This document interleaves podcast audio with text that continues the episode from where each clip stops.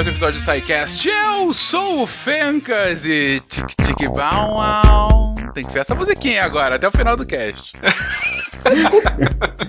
De Rondonópolis, Mato Grosso, aqui é André Bach. E não, ouvinte, se seu podcast está travando, não é o nosso servidor. Essas abas do Xvideos estão abertas aí. Horroroso. Gravando diretamente de Palmeira dos Índios, aqui é a Dani Almeida. E, gente, como é que eu vim parar aqui? Eu só tenho oito anos.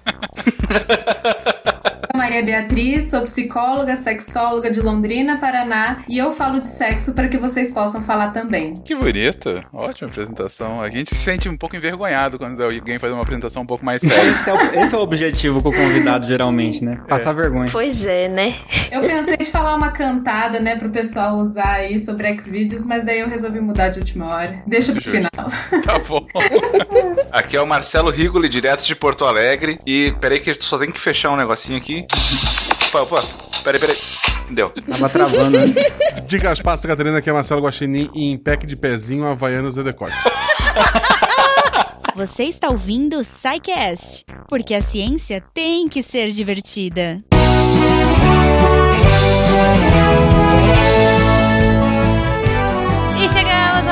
De brinquedinho, de recadinhos do SciCast. Eu sou a Jujuba. Eu tenho certeza que vocês estão muito curiosos para ouvir esse episódio. Lembrando sempre que, cara, o SciCast, ele é feito de muito humor, ele é feito de muita piada e tal, mas tem muita ciência e muita seriedade envolvida. Então eu tenho certeza que vocês vão se admirar com esse episódio. Não vai ser uma grande piada da quinta série. E, cara, enfim, comentem com a gente o que vocês acharam depois, tá bom? Como você faz para comentar? Se for aquele fala que eu te escuto, contato arroba Se for nas redes sociais, arroba Portal Deviante no Twitter e no Instagram. E claro, o melhor jeito de conversar com a gente é entrar aqui no site do Portal Deviante. Entrar nesse episódio lá embaixo você vai achar a nossa sessão de comentários e com certeza vai ter muita gente discutindo. Os nossos sidecasters também entram lá para ouvir a opinião de vocês, para tirar dúvidas. Então, entrem em contato, conversem com a gente que a gente gosta muito dessa interação com vocês, tá bom? Se você quiser ajudar a gente de alguma forma, a partir de um real você já pode fazer parte dessa família Deviante e ajudar a ciência continuar sendo divulgada no Brasil, que é tão importante, pelo PicPay, Padrim ou Patreon. Então eu acho que é isso. A gente. Eu vou fazer um recadinho mais curto hoje. é, não se esqueçam no final desse episódio de ouvir os textos da semana na voz da Deb, do jeito fofo que só ela sabe dizer. E a gente se encontra aqui na semana que vem, tá bom? Viu? Eu não falei que ia ser rapidinho o recado? Vocês nem perceberam passar, né? Enfim, desculpa piada ruim. Beijo para vocês e um ótimo fim de semana.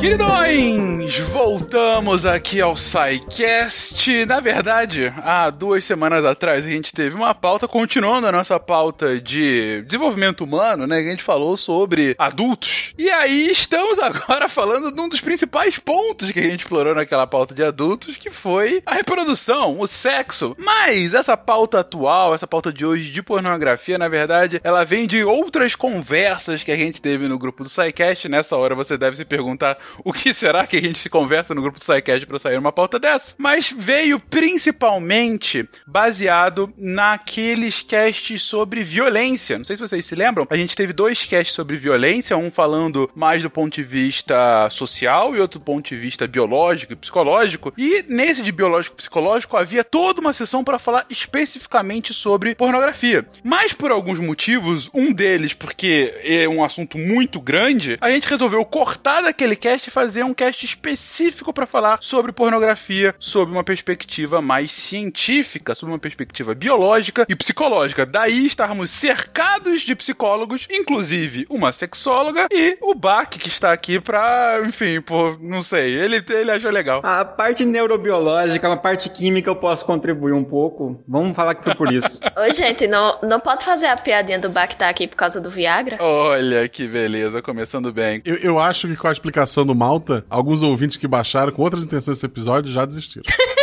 Muito provavelmente, mas de qualquer forma ganhamos em número de downloads, né? Mas, gente, pra começar, vamos lá, vamos de- fazer definições mais básicas. Ah, o que, a gente entende por pornografia? Tem, assim, um, um critério pra definir isso é pornografia, isso não é? Olha, tem alguns critérios para definir, né? Mas hoje em dia, a definição mais aceita é de que a pornografia é uma representação do comportamento sexual, seja em livros, imagens, filmes. Até pensei agora, né, vocês falando dos ouvintes aí, talvez baixar esse episódio achando que é uma coisa e não é. Existem até pornografias para surdos, que é em áudio e tem no Spotify, né? Não que eu já tenha visto, viu, gente? Não sei se vocês já conferiram aí. E essa representação do comportamento sexual, ela tem a intenção de causar excitação sexual. E ela pode ser encarada como uma transformação do sexo em uma mercadoria, né? Sem dúvida. A própria palavra pornografia, ela tem uma origem grega é, que se refere à descrição dos hábitos das prostitutas e dos seus clientes, né? Na tradução literal, pornografos significa o escrito sobre prostitutas. Perfeito, uma definição bastante clara, ou seja, uma representação do sexo ou do comportamento sexual em diversas mídias para causar excitação e que pode ou não ser transformado em mercadoria e que, como a gente já citou em outros casts, é uma das indústrias que mais faz avançar ou que mais se beneficia dos avanços tecnológicos, né? Se tem um avanço tecnológico, logo vai ter alguma coisa com uso de pornografia naquele avanço. A gente viu isso na evolução das últimas décadas humana muito claramente. Eu ia dizer que a ordem é militar, pornografia, uso da população. É sempre essa sequência. Faz sentido. E justamente pra falar um pouco dessa sequência, pra ver se, é assim mesmo, vamos falar um pouquinho da do histórico deles. Digo, ok, hoje a pornografia é uma indústria bilionária, é uma indústria realmente grande no mundo inteiro. É uma indústria que tá bastante incrustada, inclusive, diretamente relacionada à cultura pop em muitos casos. Não à toa, muitas vezes ela se utiliza de referência de cultura pop pra é, é, fazer a, a, a indústria girar. Mas quando que ela começou, de fato? Digo, não necessariamente como mercadoria, mas assim, essas representações pra causar uma excitação sexual. Desde quando isso existe entre nós? Olha, a gente não tem uma noção tão certa assim, né, de quando que isso começou, mas existem assim umas primeiras expressões e formas de pornografia que a gente interpreta, né, como pornografia, é umas pinturas de nudez desde a era paleolítica. Então pensa, né, de 2,5 milhões de anos a 10 mil anos antes de Cristo. Então assim, hoje em dia a gente não consegue interpretar se o propósito realmente dessas pinturas era a excitação sexual. A gente acredita que sim, né? Na Alemanha, em 2005, encontraram uma estátua chamada Adonis von Tchernes, sei lá como é que, signi- como é que fala esse sobrenome, talvez o Rigoli aí consiga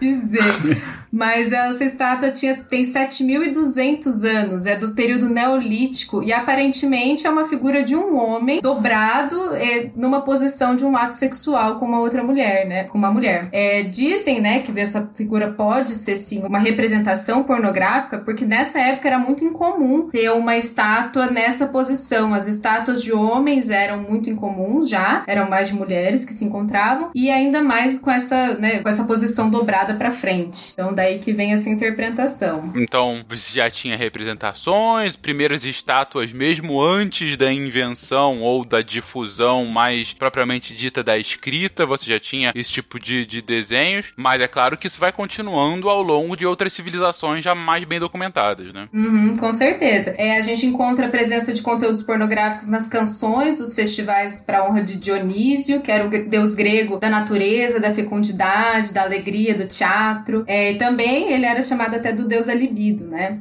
Na cultura romana, é, tinha representação de prostitutas, a gente podia encontrar isso nas, é, nas pinturas eróticas de Pompeia, na Itália, no primeiro século. Então, assim, várias partes da- de Pompeia se encontram figuras fálicas, testículos eram desenhados nas calçadas para indicar os caminhos das casas de prostituição. Sério, um pinto. Assim, fica pra lá, é tipo isso? É, é é o testículo, né? o pinto talvez encontrava quando chegava lá, né? Pode ser a surpresa, né? É, aquela surpresinha. E nas paredes eram desenhadas, né, as, as cenas ali é, sexuais. E olha só, né, quando encontraram essas representações nas paredes, a visitação de mulheres, crianças e homens considerados incultos para a época foi proibida. Então já, evi eh, já evidencia um recorte geracional, né, de classe, de gênero, em quem que vai ter acesso a esse tipo de representação artística. Ah, perfeito. É, você já mesmo há algum tempo você. Algum tempo a gente tá falando aqui de alguns milênios atrás, é, você já tem essa separação do mundo adulto, do mundo infantil. Ainda que você não tenha o conceito de criança, não é tão, comum é, elas serem o público-alvo, né, desse tipo de representação. Uhum. É, e não só, né? Até um recorte de gênero mesmo, que era já feito por homens para homens, né? Se a gente for pensar. E homens, assim, de uma classe social mais alta. Hum, perfeito. É, porque os incultos que não tinham ali é, educação, enfim, alfabetização, não poderiam acessar esse tipo de representação. Bom, mas continuando aí, né, andando na história, é, todo mundo conhece o livro do Kama Sutra, que é um livro indiano, ele é datado de 400 depois de Cristo. Só que ele não é considerado um livro pornográfico, tá? Quando ele foi lançado, não era considerado é, ou obsceno, mas é um, um livro de estudo do comportamento sexual. No Ocidente, já o primeiro registro do uso da palavra pornografia foi em 1769, que era em um tratado sobre prostituição. E em 1857 a palavra aparece no dicionário inglês, aquele Oxford. E aí, andando um pouco mais na história, entre 1500 e 1800 na Europa, a pornografia era muito utilizada como um veículo que usava o sexo para chocar e criticar as autoridades políticas e religiosas, né? Só que aí ela emergiu lentamente como uma categoria distinta, né? Não só para isso, entre o Renascimento e a Revolução Francesa, é, com a difusão da cultura impressa. Então, o que você falou, né, que a pornografia ela tem tudo a ver com a, a disseminação da tecnologia, já começa ali até quando começou a difundir a cultura impressa, né? Porque a Revolução Francesa possibilitou essa difusão dos meios de comunicação e propagação de informações em massa. Você comentou aí da pornografia utilizada para fins políticos. Assim que você me falou disso, lembrei automaticamente das aulas de literatura e Gregório de Matos, o Sim. Boca do Inferno, né? Que tinham é, é, versos, poemas é, que eram justamente isso. Era essa representação, era uma representação da pornografia é, ou de cenas mais obscenas como algo velado ou até explícito de crítica aos governantes locais da época, né? Exatamente o que você está comentando agora. Bacana que você também já, já puxou agora pro desenvolvimento tecnológico, ou seja, você consegue ter o, os materiais impressos, ou seja, você tem a prensa e aí a, a, a multiplicação dos livros e isso como, inclusive, um veículo para que você tenha a difusão, inclusive, da própria, da própria pornografia. Aliás, assim, só um comentário, né? Hoje em dia, é, a indústria pornográfica, ela nada mais é do que é so- sobre empresas de internet, né? Porque essas empresas que geram bilhões ali de hits, só que não tem contato com o trabalhador final. Então, assim, tem tudo a ver com é, esses meios de comunicação em massa, com a tecnologia, né? Isso desde os princípios, né? Não, o que eu achei legal é que a, a gente consegue remontar isso muito longe, né? Tava falando lá de pinturas, provavelmente pinturas rupestres, né? No Paleolítico. E, e assim, me corrijam depois os historiadores, mas normalmente essas pinturas eram de atividades e desejos muito humanos, né? Então, tinha atividades de caça, tinha a- a- os, os espólios da, de uma guerra, algo assim. E atividade sexual sempre fez parte, né? É um drive inato que a gente tem. Então faz todo sentido que isso também tivesse representado, né? Então, como a Bia falou, não sabemos até que ponto era pra alguém ficar olhando aquilo e se tocar de formas eh, impróprias, né? Ou impró- impróprias para fazer em público, né? já que a caverna, a princípio, né, é de ampla circulação.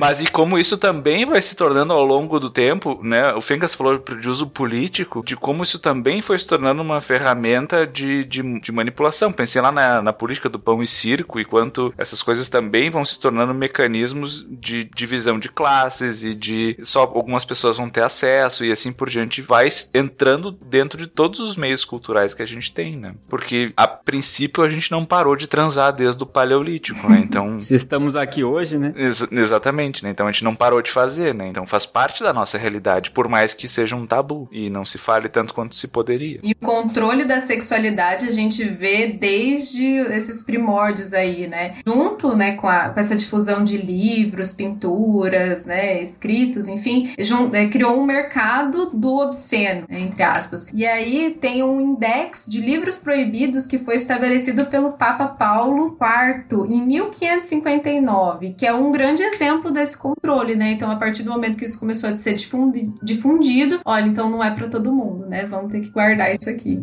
É, e o que é proibido, né? Vende mais. Bem demais, sem dúvida. Vem demais. Tentando entender o meu papel aqui nesse podcast, eu entendi mais ou menos. Olha só, a Bia citou Dionísio ali, né? E aí Dionísio tem um nome diferente grego também, que é Baco, né? E se escreve em grego Bacchus, B-A-C-C-H-U-S. E aí qual é o plural de campos? Camp. E qual é o plural de Bacchus? Baque. Olha. Baque. Aí são vários Dionísios aqui hoje com vocês, hein? Nossa, foi longe.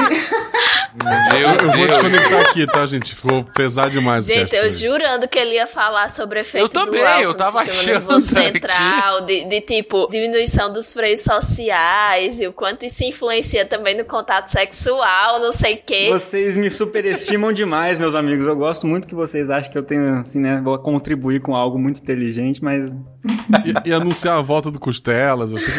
É, eu também, eu pensei que você ia falar alguma coisa assim. Caramba, é agora, hein? É agora. Não, não foi. Meu Deus do céu, não deixa de ser um plot twist aí, né? Bom, sem dúvida alguma. Tic tic bau uau. Beleza, gente. Fizemos aqui uma, um apanhado é, histórico bem rapidinho pra chegar nos tempos de hoje, né? Digo, a gente falou como que vai sendo evoluída essa a forma como a, a pornografia vai sendo passada, difundida, né? Eu acho que a palavra principal, a, a Bia comentou aqui, é de fato a, a difusão em meios cada vez que alcancem mais pessoas mais rápido, começando lá por imagens em cavernas e chegando agora nas grandes e bilionárias indústrias ah, da internet. Mas ainda assim a gente tem mais uma definição que talvez seja é, legal colocar aqui antes da gente continuar o cast, né? Gente, a gente tá falando muito da pornografia e a Bia comentou aí da pornografia como essa representação do sexual para causar excitação. Mas ao mesmo tempo também tem uma outra palavra próxima, mas que a gente sabe que não tem a mesma conotação, que é o erotismo. Qual é a- o limite entre os dois? É,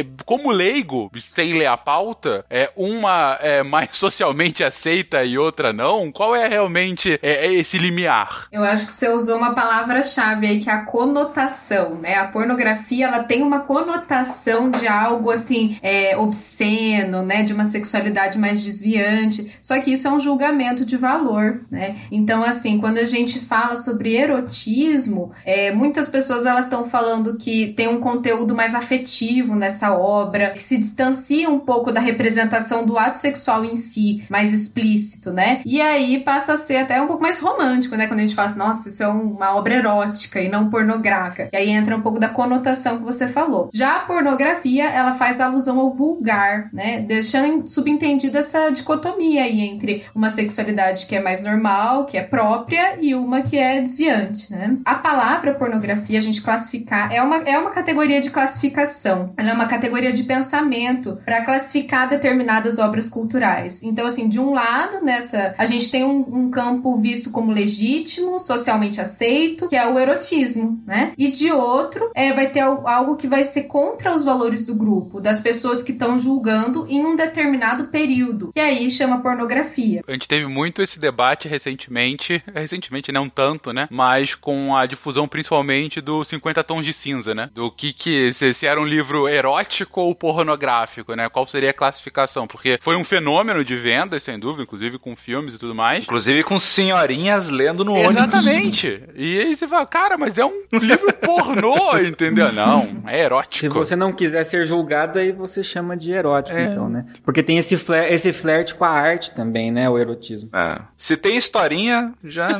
né? É bom lembrar que, que em tempos de, de epidemia, o fato do Fencas considerar isso recente coloca ele no grupo de risco. então fique em casa, tá, Fencas? Te cuida. Eu acho que é justamente isso da a permissão para senhorinhas poderem ler no ônibus. Então precisa ser erótico, né? Como que ela vai ler um troço que pornográfico? Claro. Não só as senhorinhas, mas também as adolescentes menores de idade, né? Porque Ah, era um livro sim. que a classificação indicativa, se eu não me engano, era 16 anos. E os filmes também foram com classificação nessa faixa etária. Então, teve-se todo um debate de estar expondo menores de idade a conteúdos potencialmente pornográficos. Então, tem muita questão ali atrelada à própria indústria e ao lucro. Então, se você torna isso é, um tabu menor, você lucra mais. É, é o socialmente aceito, né? Que, que eu comentei no início e a Bia complementou aqui. Realmente, o erotismo é o pornográfico socialmente aceito. Até tem uma frase que eu acho muito legal, é de um escritor francês, me perdoe a pronúncia, tá? Alan Hoube uma coisa assim, que ele fala assim que a pornografia é o erotismo dos outros. Então, para o que a gente curte como né, excitação é, sexual vai ser o erótico, mas o dos outros vai ser pornográfico. Então essa classificação ela diz muito mais sobre os meus valores, né, so, do que sobre essa obra em si. Então se essa obra ela é a favor ou contra os seus valores éticos, morais, políticos, estéticos, enfim, ela vai ser considerada pornográfica ou erótica. Então ela já carrega um recorte de classe gritante e econômico também, né, se a gente for pensar. Ou seja, levando essa interpretação ao extremo, pode haver pessoas que acham que a pornô chanchada era erótica. Uhum, com certeza certeza. Tem vários exemplos aqui, ó. É, tem um, a, umas obras de um, de um fotógrafo americano, que é o Robert Mapplethorpe, uma coisa assim. É, ele fotografava práticas sexuais da cultura gay, BDSM, e aí ele fez dois portfólios com as mesmas fotos. Só que um era com flores e fotos e essas práticas, né? E custava 500 reais. E o outro, acho que 500 dólares, né? para eles. E no outro portfólio eram as mesmas fotos das práticas, mas sem as flores, e saíam em revistinhas pornôs por R$1,99. É, e os materiais eram utilizados, né, diferentes ali, os materiais de impressão. E para públicos diferentes, mas as fotos eram as mesmas. Então eu quero que vocês me respondam. Adivinhem qual que era considerado erótico e qual que era considerado pornográfico. É, eu acho que antes do pessoal responder, cabe também uma outra observação. Há um tempo atrás, e aí por há um tempo, considerem muitos anos atrás, teve uma, uma moda das mulheres mulheres fazerem ensaios fotográficos de lingerie e mulheres que não eram modelos, certo? Elas tomavam iniciativa, procuravam um fotógrafo ou fotógrafa de confiança, faziam esse ensaio de lingerie, geralmente para guardar essas fotos para si ou para presentear o cônjuge. E aí eu acho que fica fica um paralelo muito interessante com essas fotos também, porque existiam ensaios é, publicados em sites adultos com mulheres nas mesmas situações, né? De lingerie ou até mesmo ensaios Então, existia essa, essa diferença de tipo, ah, mas se eu tô fazendo e eu sou considerada uma pessoa de família, uma mulher de família, e tô fazendo isso para o meu cônjuge, então isso aqui vai ser erótico, isso aqui não vai ser pornográfico, sabe? Tem, tem muito essa questão do, dos próprios valores tidos, né, como, como aceitáveis ou não por determinado grupo social. E aí eu pergunto, e o pack de foto do pezinho? O que que é? não sei nem do que você tá falando. Desconheço. É nesse momento que a gente conta pro Fecas o que é o pack do pezinho? Eu vou fingir que não sei, tá? Eu, olha. eu tô no grupo que não sabe. Pezinho. Não sei o que é. O que é, Dani? Eu sempre explicando os termos cabeludos, né? Depende do pé, né? Vamos lá, o famigerado pack do pezinho. Há um tempo atrás é, surgiu um certo costume de pessoas no Twitter anunciarem que estavam vendendo fotos eróticas dos seus pés. E aí elas faziam um pacote com essas fotos por um determinado valor. Uma pessoa que tivesse fetiche, preferências e se sentisse sexualmente atraído por imagem de pés comprava essas fotos. E criou-se um grande mercado no mundo twitteiro do pack do pezinho. Basicamente são pacotes de fotos de pés. Pessoas vendem fotos do pé delas. É. Isso. Ok. E aí eu, as próprias ferramentas tecnológicas também acabaram é, democratizando essa produção de material é, pornográfico ou erótico. Não sei que termo usar aqui depois dessa discussão que a gente teve sobre pornografia e erotismo. Mas esse exemplo é mais interessante ainda, porque um pé, necessariamente uma foto de um pé, você pode colocar isso no, sei lá, no, no Twitter. As pessoas tiram foto do pé delas na borda da piscina, por exemplo. É, e isso não necessariamente pode ser considerado nem erótico nem pornográfico. É só um fim de semana tomando cerveja na piscina, né? Então, para ver como essas coisas podem ter vários, vários significados, né? Uma podóloga que divulga seus trabalhos e aí coloca lá os pés das clientes e faz o antes e o depois. E é, tem toda a questão da democratização, da produção desse tipo de conteúdo, né? Que não só pessoas que são profissionais do, do pornô que produzem esse tipo de conteúdo. Então, existem pessoas que tiram foto do pé, mas existem pessoas que fazem outros tipos de fetiche, comercializam outros tipos de fetiche, incluindo lingeries usadas, por exemplo. Eu tenho uma amiga uh, que ela vende, eu não sei, um esquema de assinatura que tu assina, uma coisa assim, tem acesso a fotos que ela vai fazendo vestida de. Não é de otaku, ela tá vestida de Cosplay. personagens de anime. De, co De cosplay. Cosplay. Cosplay, cosplay de anime, isso. E ela vive disso. Ela é autônoma, ela é adulta e ela vive disso. Tipo, e tem. E vai desde fotos assim que ela tá completamente vestida de, de, de, um, de cosplay até onde as roupas vão diminuindo ou sumindo, né? Acho que nos dados, nos dados de consumo que a gente vai apresentar, acho que dá pra ver bem esse reflexo também na indústria, né? Só um detalhe sobre essa diferença aí de tirar né, a- o pack do pezinho aí, fotos do pé com intenção né, de excitação e outras fotos né, de pé do Instagram, enfim, né? Eu acho que o conceito de pornografia ou erotismo tá bem associado com a intenção de causar excitação sexual. Então, assim, não é porque tem pessoas têm fetiches por pés que aparecendo um pé ali na timeline, essa foto vai ser pornográfica. Mas faz parte de uma fantasia sexual de quem está vendo, entende? Aquela foto não foi tirada com a intenção de causar excitação sexual, se a gente for olhar assim, na definição de pornografia. Acho que isso que a Bia falou é bem importante. É a intenção de quem te produz o conteúdo, não de quem consome, né? Porque tu pode pegar um catálogo de carro e. Né? Não, a pessoa que tem o, o interesse sexual aumentado em pés, ela pode muito bem ver uma imagem de pé aleatória passando pela timeline e ela se sentir sexualmente excitada ou sexualmente atraída. Mas essa imagem pode não ter sido pensada com esse intuito.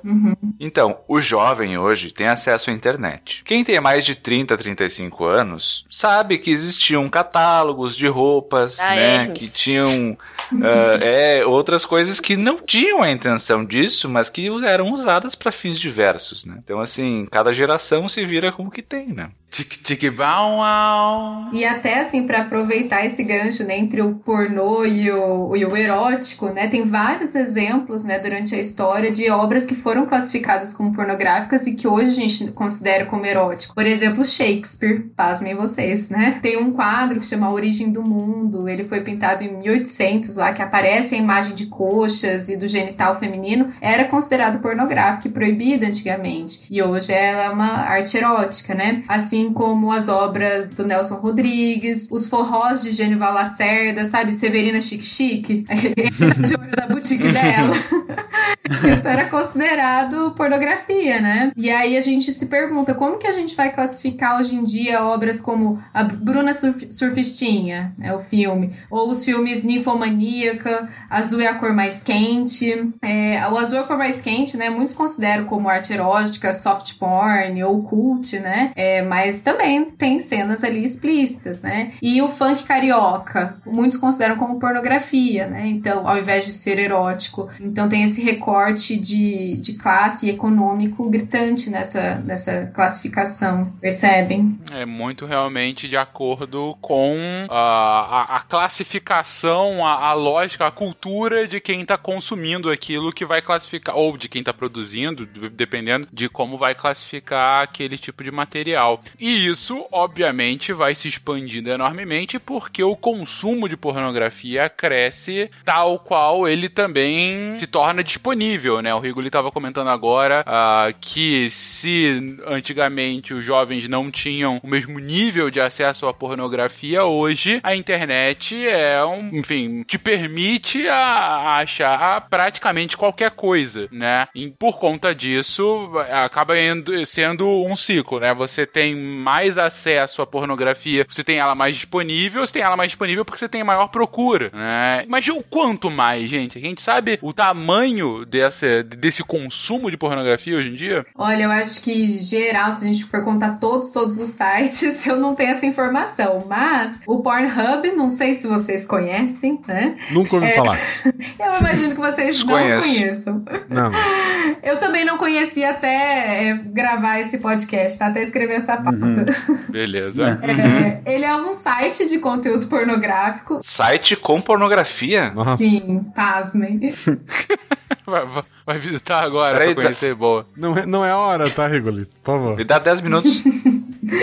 Todo ano, esse site né, ele expõe os dados de consumo e as análises do consumo de pornografia pelo mundo. E aí chama Pornhub Insights. E no último relatório, agora de 2019, é, constatou assim, que foram mais de 42 bilhões de visitas ao Pornhub. Com B, tá? Bilhões. O que significa que houve uma média de 115 milhões de visitas por dia. Então, é muita coisa. Hoje deu 115, 116 hoje com o Rigoli acessando pela primeira vez. Olha só. Ou seja, é como se durante um ano cada pessoa da Terra acessasse esse site seis vezes. Cada pessoa na Terra. Nossa. Bom, se você tá dizendo Essa Caraca. é matemática. Se você tá dizendo, eu vou concordar. É, são 7 bilhões de pessoas mais ou menos, um pouco mais, mas enfim, arredondando pra 7. É como se cada pessoa que existe hoje sobre a Terra acessasse esse site ao longo de um ano seis vezes. E detalhe que isso é de um site. Um site é o que mais o que mais impressiona no dado é porque isso é de um site. E nem é o site que a gente ficou citando na abertura aqui hoje, então, só pra vocês terem uma ideia. É. A pessoa que acessa o site seis vezes no ano se chama casamento.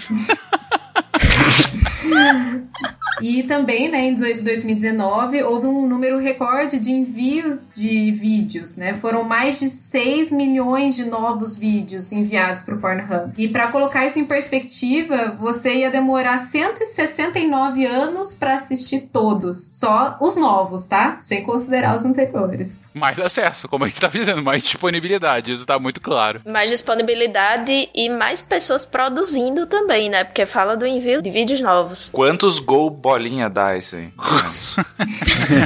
Mas, mas é, é- é interessante isso que você comentou agora, Dani. Se antes, com uma indústria literária, né, você precisava de uma editora pra publicar, né, ou mesmo com uma indústria de, de vídeos, né, de videocassete, que a gente sabe que a difusão de videocassete tá muito relacionada também a isso, né, na década de 70, 80. Você tava muito concentrado com as produtoras. Hoje, com a internet, você tem uma produção absolutamente descentralizada, né? E você consegue gravar do próprio celular. É, É, exatamente. acompanha o que aconteceu com a produção de conteúdo, por exemplo, no YouTube, né? e Isso, outras coisas. Descentralizou realmente, né? Você não precisa mais de um canal. E pode acontecer também que muito desse conteúdo ele não foi autorizado pelas pessoas que fizeram, né? Ah, ele tem isso é o pior também. nesses sites, né, gratuitos principalmente. né? Os países que mais consumiram pornografia em ordem foram, né, do ano passado, Estados Unidos, em primeiro lugar, Japão, Reino Unido e Reino Unido, os três primeiros. O Brasil ele ficou em 11 primeiro lugar e as médias, né, das visitas brasileiras são de 9 minutos e 49 segundos. Olha, o Rigo ele tá bem na média, falou que ia ficar 10 minutinhos fora. Exato. É, é tá oito bem. minutos pra encontrar o vídeo certo. E a maior parte do consumo, que é 36%, é de adultos entre 25 e 34 anos. E em segundo lugar, de 18 a 24 anos. Só que assim, a gente precisa é, considerar que esse site ele é dito que é para maiores de 18 anos. Só que a gente sabe que por ser gratuito e muito fácil de Uhum. acesso, né? Eu acho que deve ter uma grande porcentagem aí que tem muito menos que isso, né? Qual é o adolescente que chega lá tem um recado? É, se você for menor de 18 anos, saia do site. Putz, vou voltar no que vem. Exatamente. Aliás, é quando eu vejo esses dados, né, e essas informações, eu lembro sempre daquele episódio da, da série, né, o Big Mouth, que é aquela série de desenho animado da Amo. Netflix. Excelente, E- sério. E tem um episódio que Muito chama bom. The Pornscape, é da, da primeira temporada, episódio número 10, e que o Andrew, ele descobre uma fita, né, uma fita cassete mesmo de, de pornô, e aí ele assiste aquela fita algumas vezes, e depois ele realmente vê o acesso à internet, né, e, e aí mostra justamente esse, como a gente pode dizer, esse contraste, né, entre aquilo que o Rigoli falou do- dos tempos antigos, né, quando a gente não tinha acesso, era tudo mais difícil de conseguir é, essa- esse material, né, e agora o amplo acesso que se tem e inúmeros vídeos, né, e ele começa a clicar em um, depois em outro, em outro, e os vídeos vão vindo em sequência sobre todas as temáticas possíveis, né, eles são adolescentes na série, e ele acaba sendo sugado por esse, né? É uma, uma metáfora, mas ele é sugado por esse mundo de pornô, onde acontece várias, né, bizarrices ali, e ele não consegue se livrar daquilo tão facilmente, né? Então, é, eu fico imaginando realmente como que esse acesso tão amplo, é, especialmente em algumas idades onde você tem maior impulsividade, menor, maior dificuldade em controlar alguns, é, ter alguns freios, etc. Como que isso é complicado, porque a gente tinha, né, pelo menos na, na minha idade, né, no Rigolo, etc. A gente tinha freios é, que era não ter acesso, né? E agora o acesso ele é muito maior e por mais que o site diga na estatística que, né, é 18 a 24 anos, a gente sabe que isso não acontece só nessa faixa etária, né? Se for lá agora digitar Covid ou quarentena, as pessoas estão de máscara fazendo as coisas. Isso não é uma piada. O Ri- o Rigolo tem É, confirma é- aí, isso Rigolo, é- por favor. É, só um pouquinho. Eu tô supondo, eu tô supondo. Antigamente era tudo analógico e manual. Era mais difícil. Hoje é tudo digital. Ainda é manual, e é. Ainda é manual, né? Mas é digital, pelo menos, né?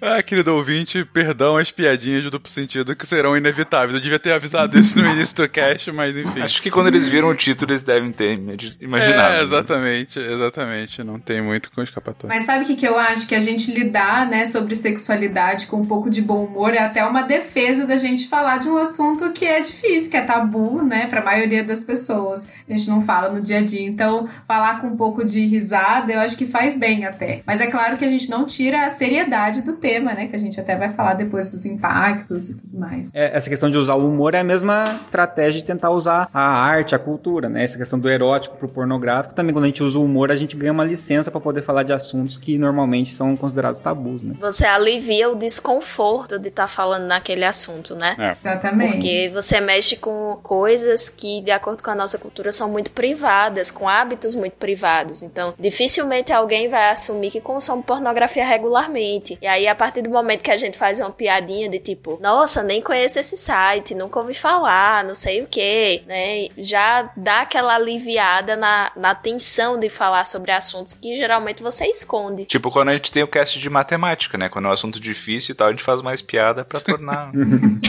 mais Que palatável. comparação assim. maravilhosa. Mas continua, Bia, por favor. Não deixa de ser uma matemática, né? Porque aí se você botar duas pessoas, né? botar um, um preservativo, aí depois vem uma terceira. Olha só que beleza.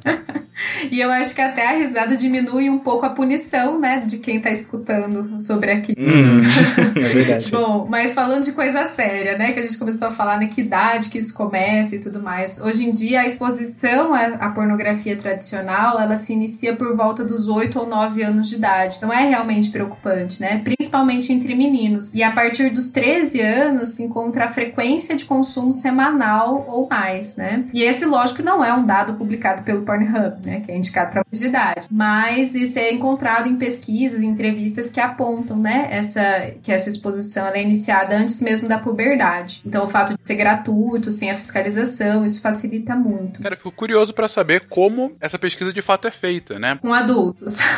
Não, é, então, mas é, é- é- Perguntando quando que começou. Ah, sim. Sim, tipo, nós podemos, né? Depois é retrospectiva, né? Isso. É, mas ainda assim também deve ter algum tipo de. Subnotificação. É, de né? subnotificação, Um viés, aí, que é a palavra da moda, né? um viés de quem não vai adivinhar, de quem não vai admitir, né? Da mesma forma que a gente tem pra consumo de drogas, por exemplo. Exatamente. Ah, com certeza. Imagino que deve ter algum tipo de estratégias metodológicas pra aliviar um pouco isso, ou pra dar uma margem, né? Uma faixa maior pra chegar a uma idade, por exemplo, de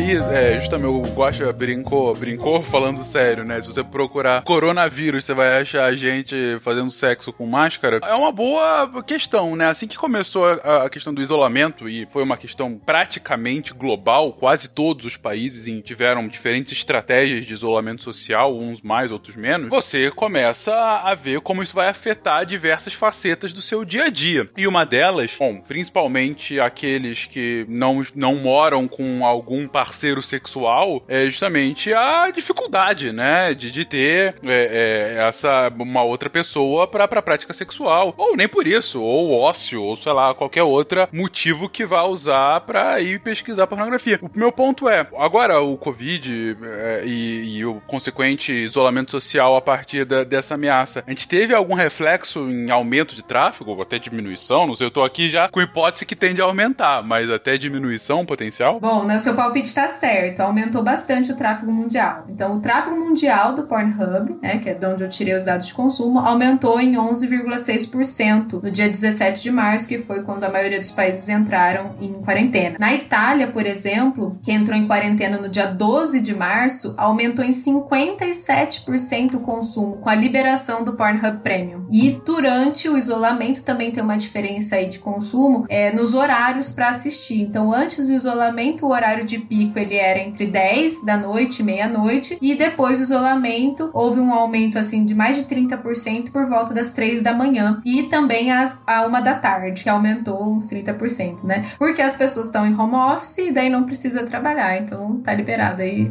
à tarde, né? O relógio biológico de todo mundo já tá todo doido, né? Que ninguém mais tem hora para dormir, não tem hora para acordar. E aí você vê que isso vai se refletir também em outros hábitos, né? E o próprio fato de das pessoas estarem trabalhando de casa, é, com toda essa mudança de hábitos e toda a incerteza gerada pelo cenário do isolamento social, também é um contexto que contribui bastante para o aumento do consumo da pornografia, como uma forma até de aliviar a tensão, de aliviar o estresse, né? Acho que não só do tédio, mas a partir do momento que a pessoa não pode sair de casa, ela é privada de outras atividades que gerariam é, o prazer, não necessariamente prazer sexual, e aí ela se vê dentro de casa e quais são as atividades que são prazerosas para uma pessoa que tá trancafiada dentro de casa não pode sair. Ela vai assistir algum conteúdo na internet, ela vai comer, ela vai conversar com amigos e em algum momento, né, vai ter o, o, a questão do estímulo sexual, que é um dos que a gente chama de reforçadores primários, né? É, são aquelas coisas que por si só elas são prazerosas. Eu até brinquei esses dias no Twitter, falei que antes o, o, o moto era relaxa e goza, né? Agora é o contrário, né? Agora é goza e tenta relaxar, porque tá tensa a situação, né? Uhum. E até, assim, além né, desses motivos que podem ter aumentado o consumo, que é o tédio, o alívio de tensão, né? A privação de atividade sexual até com outras pessoas, enfim. Essas, essa escassez de outras atividades que você falou, Dani, tem também um investimento no autoconhecimento. Então, por exemplo, aqui no Brasil, é, as mulheres elas aumentaram as visitas no site em 19% desde o início do isolamento social. Né? Isso é um dado significativo. E a venda de sex toys pelo mundo aumentou também. Né? Então, assim, será que é, é só né, por conta do, do alívio da ansiedade? Também não tem uma questão aí é, de gênero até, né? De, de ser mais explorado, assim, o prazer feminino. Eu tô vendo, né? não sei se o meu Instagram é meio enviesado, né? Porque como eu falo de sexualidade, eu tenho visto, assim, um grande movimento de mulheres, né, investindo em sex toys, investindo no próprio autoconhecimento. A pornografia até entra nisso, né? Que é um investimento, assim, nas fantasias sexuais, o que pode assistir. Não, não tô dizendo que é o melhor jeito, tá? Mas é um jeito. Bom, e, e justamente um dos pontos que a gente comentou agora, que o confinamento exacerba demais, é justamente essa separação de potenciais parceiros sexuais, o que pode levar a algumas estratégias, né, de conversa entre eles, que virou prática principalmente com o advento dos smartphones, né? Você tem isso mais próximo, que é esse envio de nudes, o famoso manda nude, né? Tem, tendeu a crescer agora por conta de confinamento, realmente? Eu tô aqui só explorando hipóteses, gente. Não, com certeza, né? Porque é uma das maneiras de, de gratificação sexual, né? Então, assim, como você não tem contato com a pessoa, você pode ali mandar um nudes, fazer uma videochamada, né? Com, com, com o intuito aí de excitação sexual e aumentou bastante durante o isolamento, né? Porque as pessoas estão buscando novas formas de se, se relacionar. É, a gente não tem pesquisa que mostre realmente a quantidade de nudes ou vídeos, né? De sexo, enfim, que tem aparecido, que as pessoas têm trocado. Mas a gente pode inferir que tá havendo sim um aumento considerável, né? Só que assim, fica aí o alerta, né? É muito importante que as pessoas tenham muito cuidado para enviar o nudes. A gente indica assim evitar foto e vídeo com o rosto ou alguma marca, né, de fácil reconhecimento, pelo perigo de vazar mesmo na internet, né? É, infelizmente ainda hoje tem muito julgamento em relação principalmente à sexualidade feminina, tem uma repressão muito grande. Então, uma foto pelada, um vídeo, enfim, ele pode causar muito alvoro alvoroço, né? Então, e também vale lembrar que vazar fotos íntimas de outra pessoa é crime. E se você receber de um coleguinha, não abra, né? Para não compactuar com esse crime. É, e, e até assim, existe uma prática dentro do universo masculino heterossexual, né? Chamada de envio de nudes não solicitados. Tem um estudo científico que foi publicado na revista The Journal of Sex Research, que participaram mais de mil homens héteros, né? E 48% deles, quase metade ali, já haviam mandado nudes sem a parceira pedir, né? É, e 43% esperavam receber fotos de volta, né? Não sei como, em qual universo.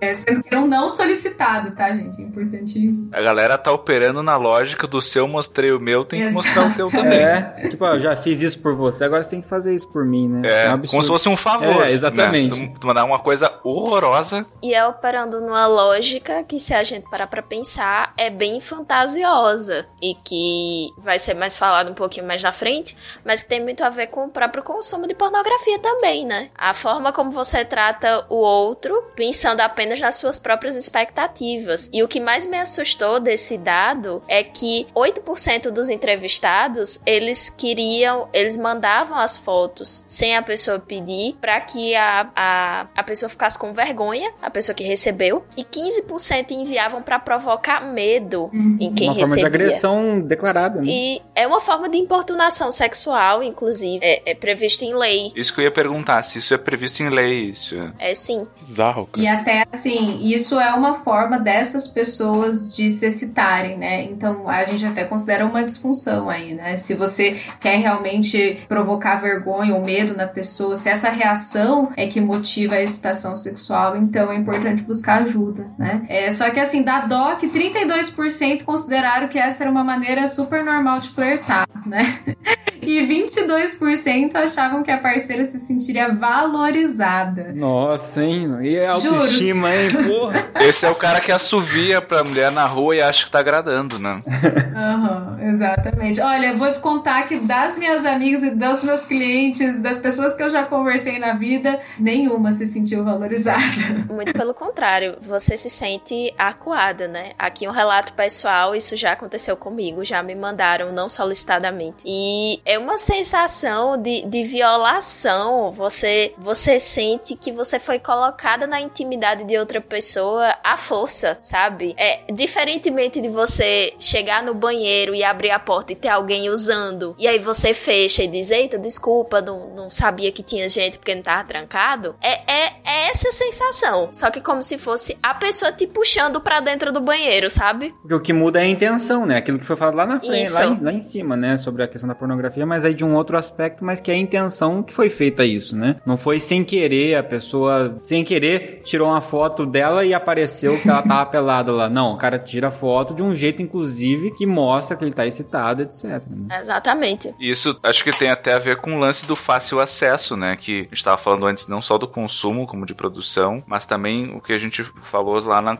na parte de violência, né? Em outro cast, que é a violência online, ela é muito mais impune. Ah, sem É. dúvida. É, alguém mostrar suas partes íntimas ou, ou- ou- ou tentar agredir o outro dessa forma não é novidade, né? Quem nunca viu em filme até sendo satirizado o cara que anda de, de sobretudo na rua e abre o sobretudo, né? Tipo, putz, por mais que seja extremamente errado, pelo menos o cara tá na rua e tá arriscando ser preso, tá arriscando. Tem uma coisinha em risco. O cara mandar uma foto, ainda mais nesses aplicativos hoje que manda e as fotos somem e tal. Tipo, o cara sai completamente impune. Cabe uma observação. Mesmo que você esteja flertando com a pessoa e que aquela pessoa seja sua parceira, ela te mandar uma foto sem o seu consentimento, isso é uma violação, gente. Uhum. Não é porque você tá flertando e tá de conversinha com a pessoa e aí do nada, tcharam, aparece um, uma piroca na tela do seu celular. É, não é porque você tá flertando com a pessoa que aquilo ali foi de boa, sabe? Tem uma problemática envolvida também nisso. E a questão de gênero, né? Isso, porque geralmente, né? Geralmente são os homens héteros que fazem isso com suas parceiras. Isso que eu ia dizer. O que tá, inclusive, previsto em lei, né? Vazar nude é crime. De quem que normalmente é vazado? De mulheres, né? E quem que manda o nude pra agredir? Normalmente o homem, né? Então, assim, esses 8% que mandam provocar vergonha e os outros que, que os 15 que mandam pra causar medo, eles não estão preocupados se vai vazar ou não. É, Né? o objetivo deles é, é acho que chegue mesmo. É o exibicionismo, né? Exato. O exibicionismo. Não. Exibicionismo, sem dúvida. É aí que o gênero faz diferença também. au. Bom, a gente falou aqui um pouquinho da história, um pouco sobre como que a gente faz as definições do que que é erotismo, do que que é pornografia. É, Já falou um pouquinho sobre como a gente está consumindo essa pornografia agora, né? Alguns dados de consumo atual, alguns ainda mais é, é, atuais com relação ao coronavírus e as suas consequências é, de isolamento social. Mas começando aqui a falar sobre pornografia e a sua relação com educação sexual, porque é, a gente já comentou um pouquinho no início do episódio, o próprio falar sobre sexo é muitas vezes, e eu tenderia a dizer a grande maioria das vezes, um grande tabu social. É, é muito difícil você ter uma conversa franca sobre esse assunto. É um assunto que é cochichado, que é muitas vezes não falado entre pais e filhos, que muitas vezes não é falado dentro da escola, que tem gente que combate que seja falado dentro da escola, inclusive, que mesmo entre amigos, entre amigas, tem um, um sério, um tabu de fato, né? Não é algo que é, que normalmente é declaradamente conversado por N motivos. E acaba que, dado que você não consegue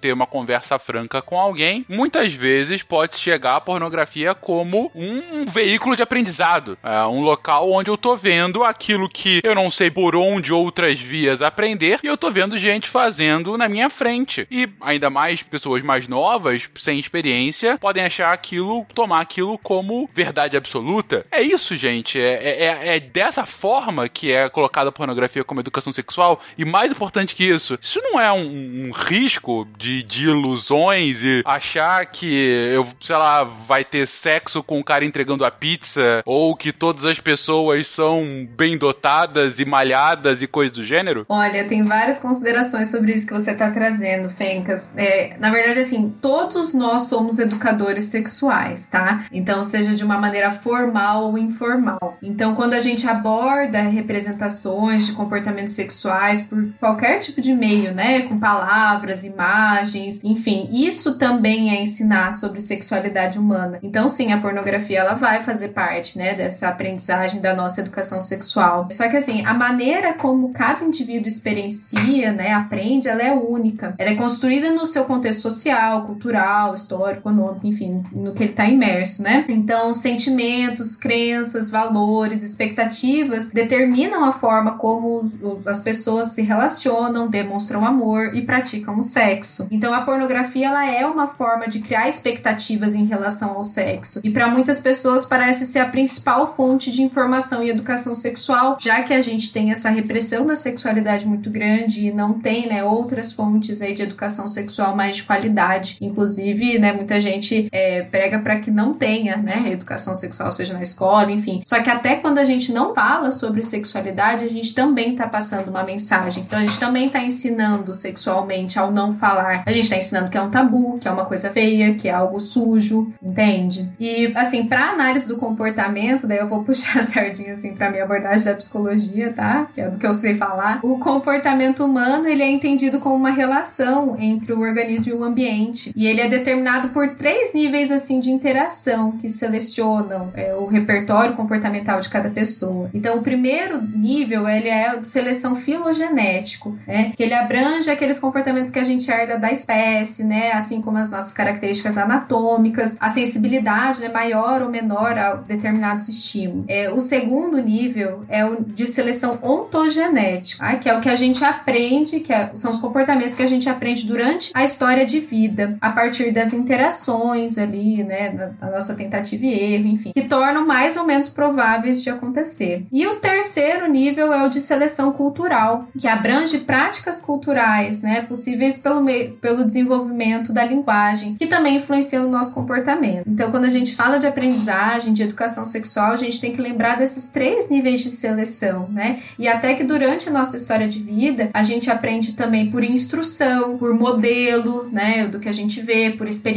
por tentativa e erro. Então, é, não tem como a gente assistir um vídeo sem ser é, é, modificado por ele, né? Não estou dizendo que tipo de impacto ele vai ter, mas tudo que a gente vive, a gente é modificado por essas experiências. E é interessante porque quando a gente pensa, principalmente na adolescência, e aí fazendo um gancho agora com o, o episódio sobre a adolescência que a gente tem, é onde se começam as primeiras interações, né? E os primeiros flertes, digamos assim. E se a gente parar para pensar no histórico de aprendizagens e principalmente no fator cultural envolvido, a gente tem os meninos criando expectativas com relação ao envolvimento afetivo, em que essas expectativas elas estão mais ligadas ao sexo, e aí justamente pela influência também da pornografia. E nas meninas, você vai ter essa influência é, mais pro lado afetivo, com um consumo maior da, das histórias de amor, das novelas, é, do, dos próprios contos de fada também, em que são muito direcionados para o público feminino, né? Não tô dizendo que toda menina vai crescer assim, tô falando da, da questão do público-alvo, né? Da mesma forma que a pornografia ela é mais direcionada ao homem, esses conteúdos de cunho mais afetivo, digamos assim, são mais direcionados às mulheres. E aí você tem homens e mulheres com expectativas diferentes, com aprendizados diferentes, aprendizados sociais diferentes, e soma-se a isso todo o tabu de que o sexo é algo que não deve ser conversado, de que não deve ser falado. E aí é como se você tentasse é, depois fazer encaixar duas peças que não tem encaixe, porque uma vai estar tá querendo uma coisa vai estar tá com determinadas expectativas e a outra vai estar tá com outras expectativas, ambas irreais, né? Ambas baseadas em, em fantasias, assim como boa parte das expectativas que todos nós nutrimos como seres humanos, mas a gente vê também a, o problema que essa falta de diálogo e essa falta também de educação sexual traz, né? Não só nas questões relativas a ISTs, como a gente já falou, é, tanto no cast sobre adolescentes quanto no cast, sobre, no cast de, de adultos, né? Mas também na, na, própria questão do relacionamento em si. E aí aqui eu tô falando sobre o, o público heterossexual, mas também entre o público homossexual irão ter outros problemas relativos à vivência da sexualidade, justamente pela história individual, né? Pelos aprendizados de cada pessoa. Além disso que vocês estão comentando, gente, sobre essa influência da pornografia em como as pessoas começam a enxergar a sexualidade ou, ou o que é o sexo, enfim. A gente comentou aqui já também no início do episódio que ela tem, ela impacta e é impactada pela própria cultura, né? Inclusive uma cultura pop, né? Digo, a, a gente,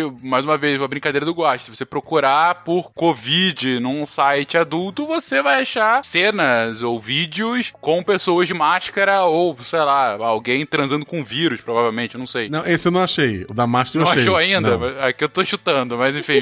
Depois você é... passa o link, vai lá. Beleza. Mas agora que tu comentou isso, vai, alguém vai fazer, né? Com certeza. Ah, a regra básica da internet, é tudo tem Exatamente. Qual, qualquer coisa vai ter a versão pornô daquela coisa, né? Deixa eu só fazer um comentário, mas antes vocês estavam falando de estatística, eu fui procurar as estatísticas e botei Xvideos Statistics e apareceu vídeos disso. Tá, então assim.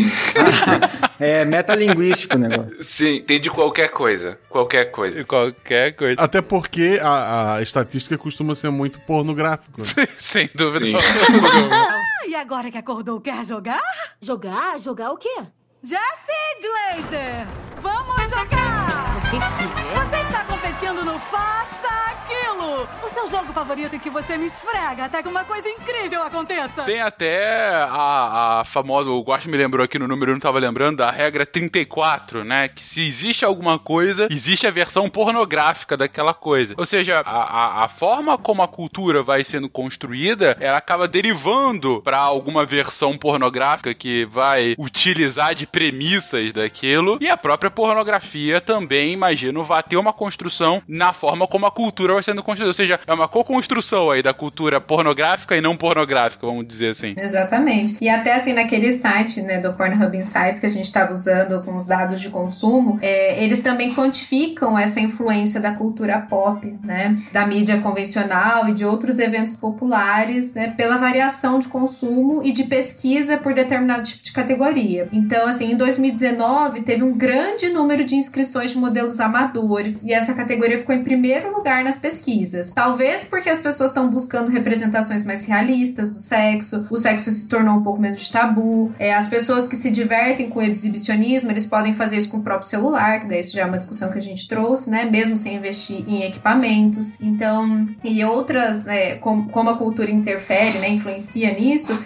é que as pesquisas que definem 2019, to, no top 10, né, de ordem, entrou em Amador em primeiro lugar, Alien em segundo lugar, é, o Point of View, não sei se fala pobre aí, que é o ponto de vista do ator ativo, aquela Belle Delphine, vocês já, já ouviram falar dela? Ela é uma britânica de 20 anos, ela é uma celebridade da internet, ela faz cosplay e fotos com uma conotação mais sexual, né? Cosplay vem em seguida e mature, né? Mature, não sei lá, mulheres mais velhas. E bissexual e ASMR, que é aquela quando fala com aquela voz, né, grossa sensual, enfim, né? Que... Feito para dar arrepio na pessoa. Isso, feito para dar uhum. arrepio na pessoa. E a dominação feminina, né, na, em décimo lugar. Então, assim, você percebe que não se trata apenas de sexo, né? Outras formas de estimulação têm sido procuradas, como a experiência sensorial, né? Como na fantasia, com esses personagens, Alien, cosplay, Belly Del... Mas, mas será que é um é Alien no sentido de alienígenas, e aí você imagina vários tipos de alienígenas diferentes? Ou porque se for o Alien da trilogia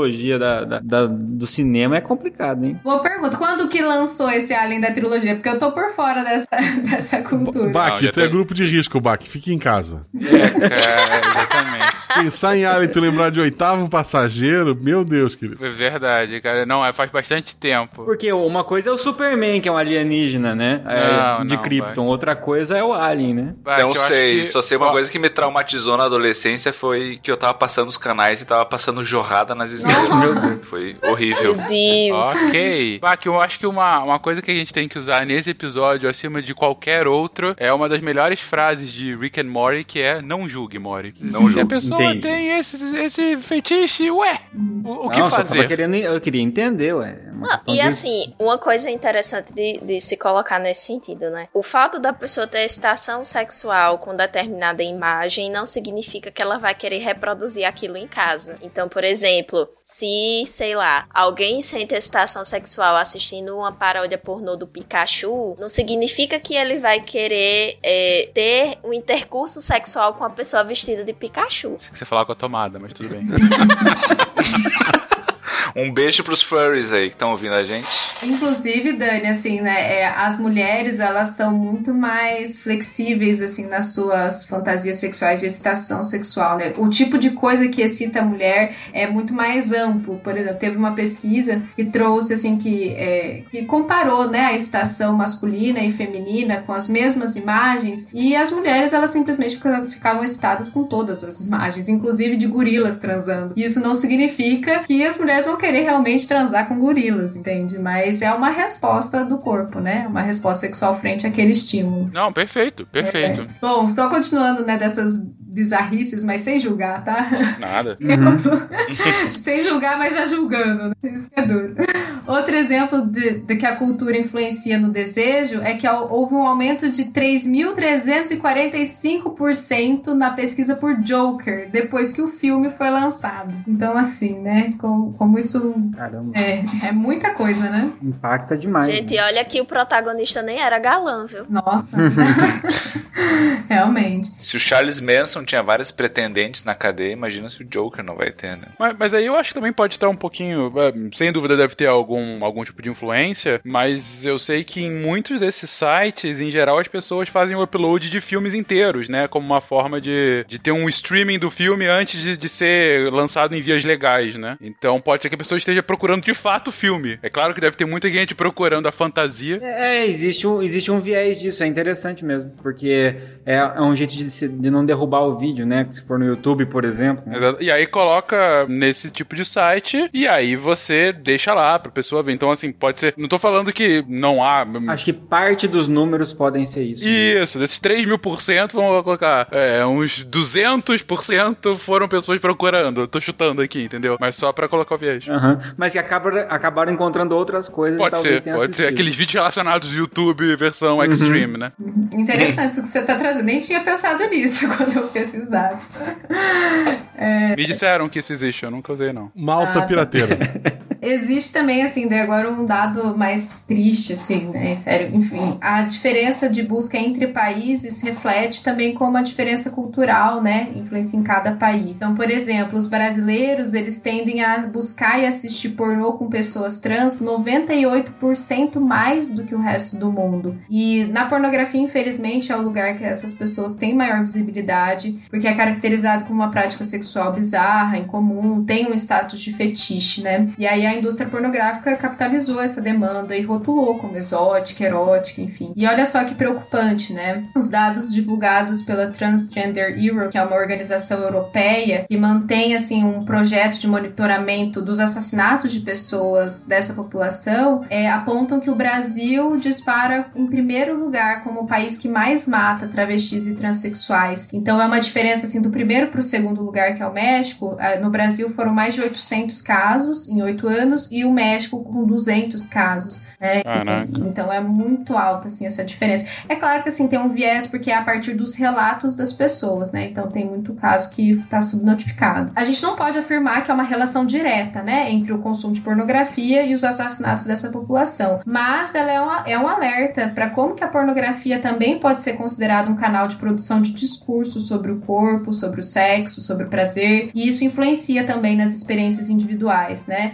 Valores sobre determinadas apresentações públicas de sexualidade, como a transexualidade. E também é uma forma de pensar o quanto essas pessoas trans e travestis, elas estão marginalizadas, né? Então muitas vão se prostituir e aí ficam mais vulneráveis a situações de violência. Algumas delas migram para a indústria pornográfica como uma forma também de subsistência. E aí é interessante a gente notar que não sei se, se tem alguma relação, não tenho conhecimento, pesquisa sobre isso, mas atualmente o número de, de artistas brasileiras, trans e até mesmo travestis tem aumentado, né? De cantoras, atrizes, modelos. Então é bom que se tenham esses outros exemplos, né? Essa, é bom que se tenha essa representatividade de pessoas trans, pessoas travestis, ocupando outros espaços em outras funções, até mesmo como uma forma de tirar esse status marginalizado que já é atribuído a, a travestis e pessoas trans. Então a gente tem exemplo de cantoras como Pablo Vittar, Glória Groove, né? Existem modelos, é, tem até que é, é ex-BBB, que é trans, não lembro o nome dela agora, gente, desculpa. Mas enfim, são exemplos, né? E é um dado bem preocupante, porque ao mesmo tempo que, que mais consome é, conteúdo pornográfico com pessoas trans, também mais mata pessoas trans. Então, cabe pensar qual é o lugar que essas pessoas estão sendo inseridas, né? E de que forma elas têm sido tratadas socialmente. É quase como se relegasse a uma pessoa a mera existência como categoria de fetiche. Essa pessoa só é válida enquanto ela é exótica e tá Exatamente. servindo ao meu prazer. E se ela serve para aquilo ali, ela não serve para outras coisas. Ela serviria apenas para aquilo. Me lembra muito a analogia da mulher barbada do circo. Assim, sabe? A única coisa que ela pode existir é como algo bizarro, não como sociedade. A única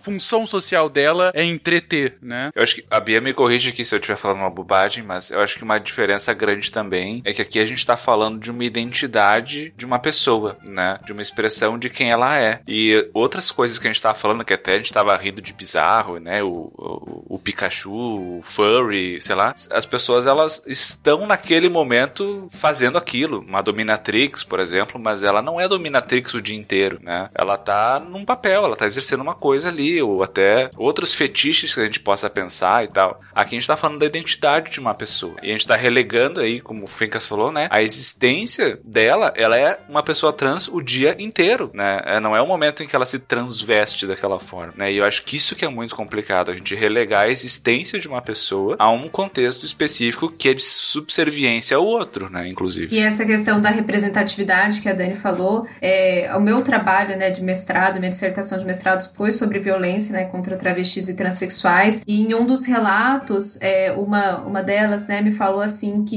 quando ela se viu ali é, pensando em ser, em ser não, né, quando ela se viu travesti, ela começou a pensar assim, epa, mas espera lá, eu não quero me prostituir, como se isso fosse a única saída, sabe? E aí a representatividade foi tão importante que daí ela foi num show da Lineker, né, cantora, e quando ela viu aquele corpo, né, todo diferente assim dos padrões e vendo fazendo uma coisa maravilhosa, né, com uma expressão artística maravilhosa, ela pensou assim, epa, mas espera lá, se for desse jeito eu acho que eu sou, né?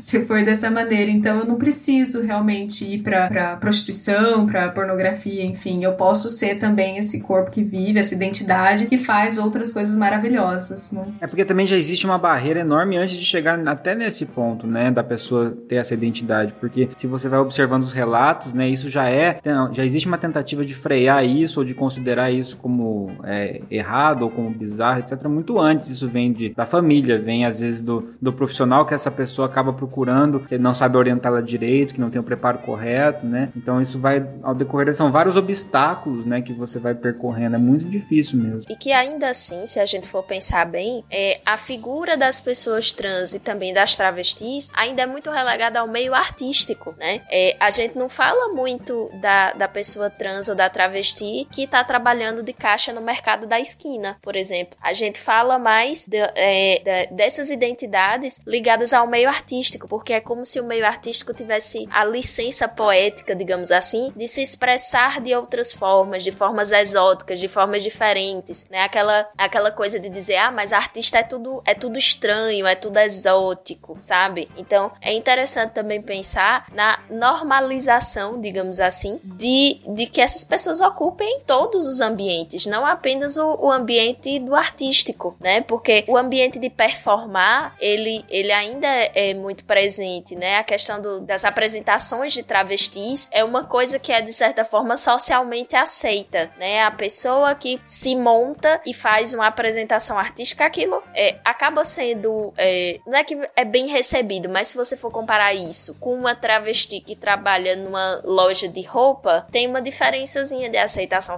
de aceitação social, sabe? Então é interessante também pensar em oportunidades gerais, assim, não só na parte é, artística da coisa. Eu acho que tem muito a ver com aquilo que a gente estava falando antes, né? Que se ela tá no meio artístico, aquilo ali, é, as pessoas talvez interpretem como um personagem, que a pessoa vai sair da apresentação e ela vai deixar de ser aquilo, né? Quando a gente vê a pessoa trabalhando no comércio ou trabalhando numa instituição, bom, ali é, o, é, é ela no dia a dia, né? É ela. É ela, né? Isso que é difícil das pessoas aceitarem, eu acho. A diretora da, da escola da, da minha filha é, é, é trans, né? Quando ela se candidatou, teve mãe faz, fazendo campanha contra no WhatsApp, e, sabe? Foi, foi uma loucura, simplesmente do fato de que ela, né, como professora de matemática, tá já como professora de matemática a gente olhava feio, e ela tava se candidatando como dire, diretora, né? E, e, ganhou, a mãe que fez campanha contra trocou as filhas de colégio, sei lá. Mas, é, pra, pra aqui, que é uma cidade pequena, pra muita gente foi um choque. Por mais que é uma professora com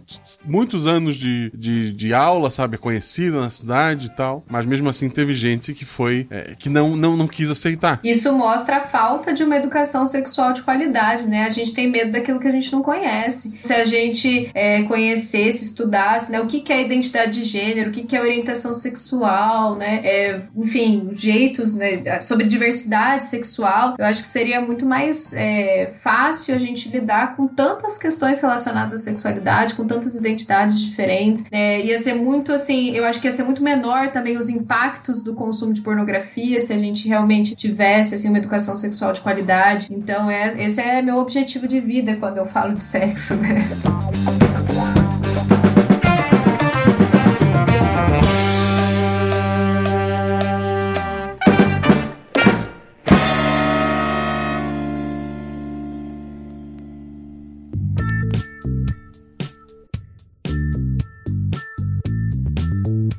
E justamente indo para esse assunto sobre impacto do consumo de pornografia e saindo desse assunto comunista que vocês estão falando de identidade de gênero.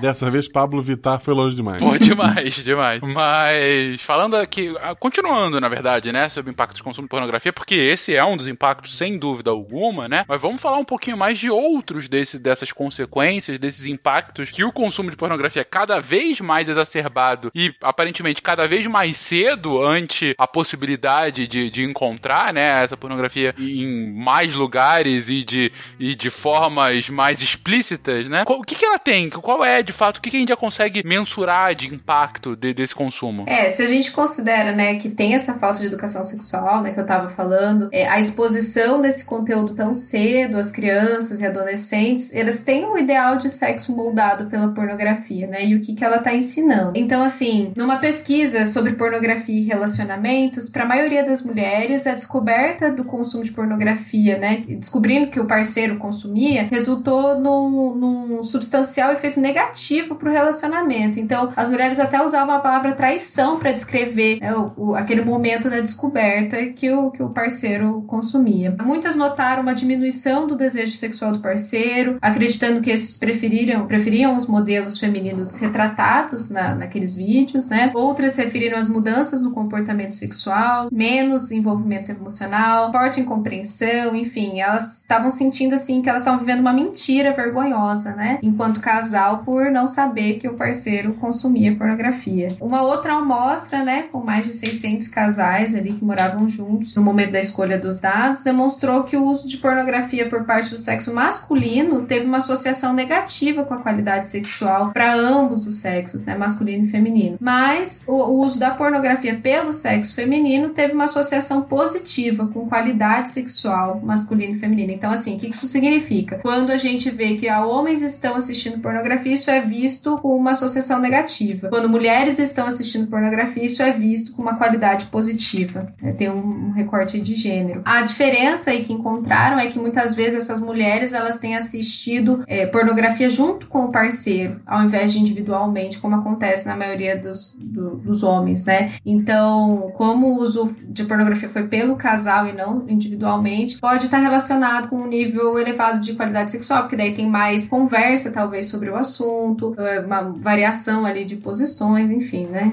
Pode ter esse impacto. Bom, esse ano saiu um artigo que fez uma revisão sistemática de 10 anos aí de artigos que constavam essa temática, né? Pornografia e relacionamentos. Então, entre 2006 e 2015. E foram encontrados e categorizados três aspectos positivos e quatro negativos, né? Quanto aos impactos de consumo. Começando pelo, pelos positivos, né? Sexualidade, então, falavam que tinham expressões que indicavam benefícios à vida sexual e ao desenvolvimento da sexualidade, como diversificação sexual, apimentar a relação, maior satisfação sexual, entre outros, né? Então, esses foram alguns efeitos diretos na vida desses indivíduos, né? Além de incorporado pelos casais durante o ato sexual. O desenvolvimento pessoal, então, referência à diversificação de recursos pessoais por meio da utilização de pornografia, como aprendizado, normalização, autoestima e confiança. Isso também, assim, pode entrar no negativo, né? Porque é o que a gente estava falando. Pode ser um aprendizado muito errado ali, né? Coisas que é irreais, né? Outro ponto que os artigos mencionaram como positivo são os benefícios ao relacionamento, como melhor comunicação, maior dedicação, maior intimidade, né? Isso que você falou de aprendizado errado, perdão, Mia, é, me lembrou automaticamente do episódio de Friends, em que eles descobrem que eles estão com um canal aberto de, de pornografia sem querer, e eles deixam ligados no canal o tempo todo, e aí fica o episódio todo rolando e eles, assim, com a televisão ligada. Tem uma hora que eles até param de prestar atenção de tanto que tá acontecendo. E no final, a conclusão é meio essa. Falando assim, cara, você não sabe o que aconteceu. Eu pedi uma pizza e a entregadora não veio, sei lá, com a roupa aberta, sabe?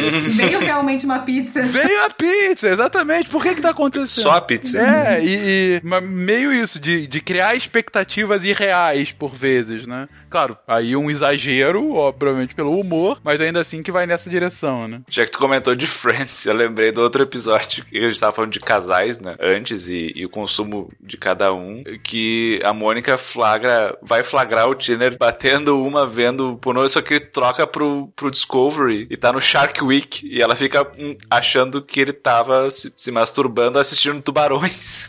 E ela fica, meu Deus, como é que eu vou emular isso na relação agora, né? Como é que eu vou tentar ser um tubarão pra ele? É aquele negócio das expectativas irreais que eu comentei um pouco antes, né? De que até mesmo quando tem a percepção, né? É, a Bia falando agora da, da pesquisa, e a percepção de algumas mulheres que estavam vivendo uma farsa no relacionamento, porque não viam como emular aquela situação na vida real, né? Então cabe pensar, será que é realmente necessário emular aquela situação na vida real? É, o que é que tá faltando pra esse casal? O que é que eles precisam conversar? Falta diálogo, com certeza, né? Pra entender quais são essas expectativas, entender quais são essas fantasias.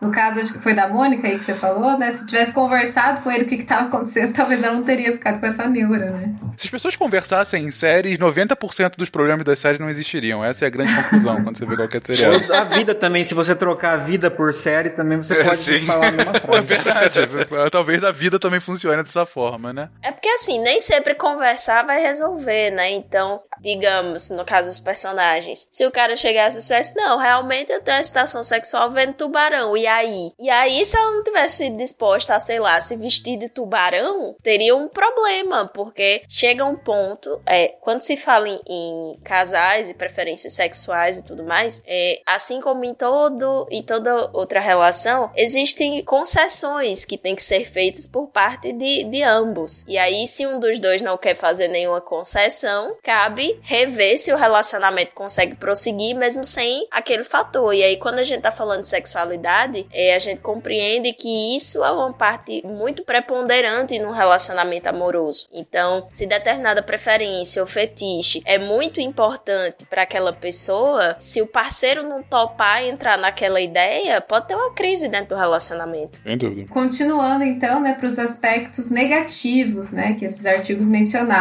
Prejuízos à saúde, então, como uso problemático, autopercepção negativa, comportamento sexual de risco, é, preocupação com o desenvolvimento de um vício e das suas consequências, é, também prejuízos no relacionamento, como redução de satisfação, é, aumento de segredo, infidelidade, né, redução de intimidade, a violência contra as mulheres, então enfoca a preocupação de que a pornografia pode ser um catalisador de relações desiguais, né, como a violência contra a mulher, a objetificação, a submissão feminina. A mulher ela é vista majoritariamente na pornografia como um objeto sexual para satisfação masculina, né, porque desde os seus princípios ela era feita por homens para homens, né. Então, e aspectos culturais, né, referências e aspectos culturais que influenciam os nossos comportamentos sexuais, especialmente por meio de uma comparação com o outro, a idealização de como o corpo deve ser, de como o desempenho deve acontecer. Outros, né, impactos aí, prejuízos, né, impactos negativos da pornografia é, são que hoje em dia a gente caminha para uma visão mais igualitária entre os gêneros, né? Mas a gente ainda tem muita afirmação da soberania do masculino sobre as mulheres, sobre os homossexuais, sobre transexuais, que a gente já até falou, né? E a pornografia não foge à regra, né? Ela serve como uma manutenção desses estereótipos de comportamentos sexuais é, do masculino feminino, passivo, ativo, né? E junto, assim, esses dados de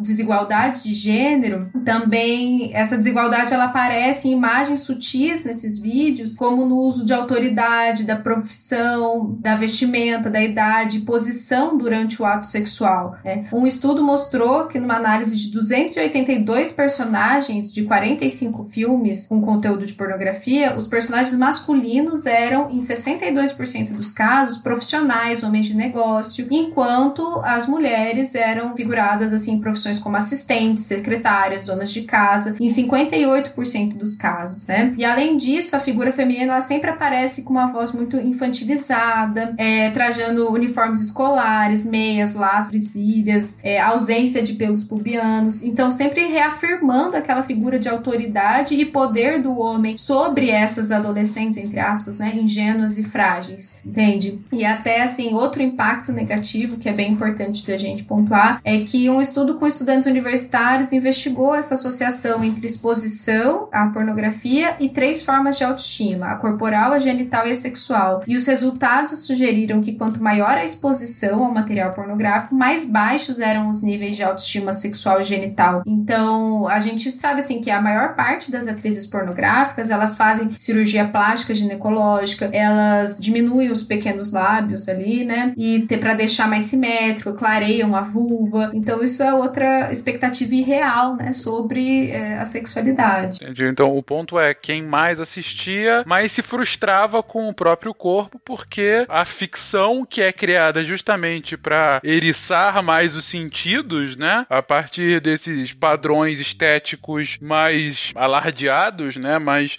de consumo fácil, faz com que as pessoas, olha, eu tô muito longe dessa que é considerado objeto de desejo, logo eu devo estar errado. É a única referência. Então daí volta para aquela educação sexual de qualidade. Se a gente tivesse outras referências, a gente soubesse o que, que é real realmente, talvez esse impacto não seria tão grande. Se não tratasse a pornografia como o normal e sim como o atípico, né? Como é, mudar essa chave, perfeito. Eu ouvi uma vez falar, mas nunca fui atrás de uma teoria de que o consumo de pornografia geraria uma dessensibilização sobre o que, que excitaria a pessoa. E ela começaria, muitas vezes, consumindo pornografia de conteúdos muito próximos das práticas sexuais dela e que ela iria expandindo o consumo para coisas bem distantes da realidade, que quando ela se confrontaria com a realidade, assim, bom, ela tem, ele tem a, a parceira, o parceiro dele, aquilo que ele estava consumindo não vai ser nem próximo e que isso geraria uma certa, uma certa incapacidade de se excitar com a realidade em função de que ele já se dessensibilizou para coisas muito, muito mais complexas ou muito mais intensas, enfim, não sei se você já ouviu falar sobre isso, se isso procede. Sim, pode acontecer, sim. Né? Tá se consultando no meio da, da gravação? É para é pra um amigo, é para um amigo de um amigo. sabe, sabe que ela pode cobrar a consulta, é o certo. É, pode acontecer, né? Se alguém se prende tanto aos pornôs, é, a excitação ela pode começar a depender de vários estímulos, né? E não é, e boa parte desses estímulos são intangíveis para a realidade, né? Ou seja, aquela transa bem arroz com feijão da segunda-feira, sete da manhã, vai parecer muito frustrante, né? É porque daí tem todo um arsenal erótico já registrado, né? De pesquisa, enfim. Se alguém me acordar às sete da manhã para transar, eu vou ficar exemplo foi ruim. Alguém? tipo, as pessoas estão entrando na tua casa pra isso. Tô colocando aqui. já, já durmo de porta aberta, né? Acho que esse exemplo foi meio ruim, mas vocês entenderam o ponto. Sim, sim. É, existe também, né, um conceito da, da, psicologia que chama de habituação, né? Que, assim, palavras bem técnicas, viu, Rigoli? Talvez você entenda. É, é descrito assim, por eliciações sucessivas de uma resposta podem fazer uma mesma intensidade do estímulo eliciar respostas com magnitudes cada vez menores e latências cada vez maiores. Eu posso dar um exemplo bem rápido sobre isso que vai ajudar a explicar que foi o que o meu professor, foi como o meu professor me ensinou que era habituação. Barulho da geladeira. Barulho por quê? Porque assim que a gente compra uma geladeira e bota ela em casa, você percebe muito o barulho dela, o barulho que ela faz do motor da geladeira. E depois de um tempo você não percebe mais o barulho, porque você é, se habitua. Com alguns estímulos, exatamente é, ocorre esse, esse mesmo processo de habituação. Que você está sendo estimulado ali, mas sua resposta é cada vez menor. Aquilo ali no começo é uma resposta de irritação, de tipo, meu Deus, que geladeira barulhenta. Por que, é que eu não comprei um modelo mais recente? Isso que vocês estão comentando tem também uma relação total com a neurobiologia, né? Depois a gente vai falar um pouquinho mais sobre isso, mas adaptações neuronais mesmo estão envolvidas com essa dessensibilização, né? A, a seja o que for, qualquer estímulo, né? E estímulos prazerosos passam por isso também, e às vezes passam com uma magnitude até um pouco maior, né? E a gente vê isso não só com comportamentos, né? Mas também com é, substâncias químicas. Né? Estão falando é que o consumo excessivo de pornografia pode levar que o nível de excitação que você tem por alguma coisa, você tenha que eh, desbravar novos horizontes para se excitar o mesmo que você se excitava antes com uma coisa mais feijão com arroz. Ou seja, você vai transformando aquilo no seu novo normal. E aí, por conta disso, você pode estar o tempo todo tendo que ir a alguma coisa mais extrema ou, sei lá, diferente, porque o que antes te excitava já é algo, ok, isso é só a, a transa de segunda às sete da manhã que o Bach não quer.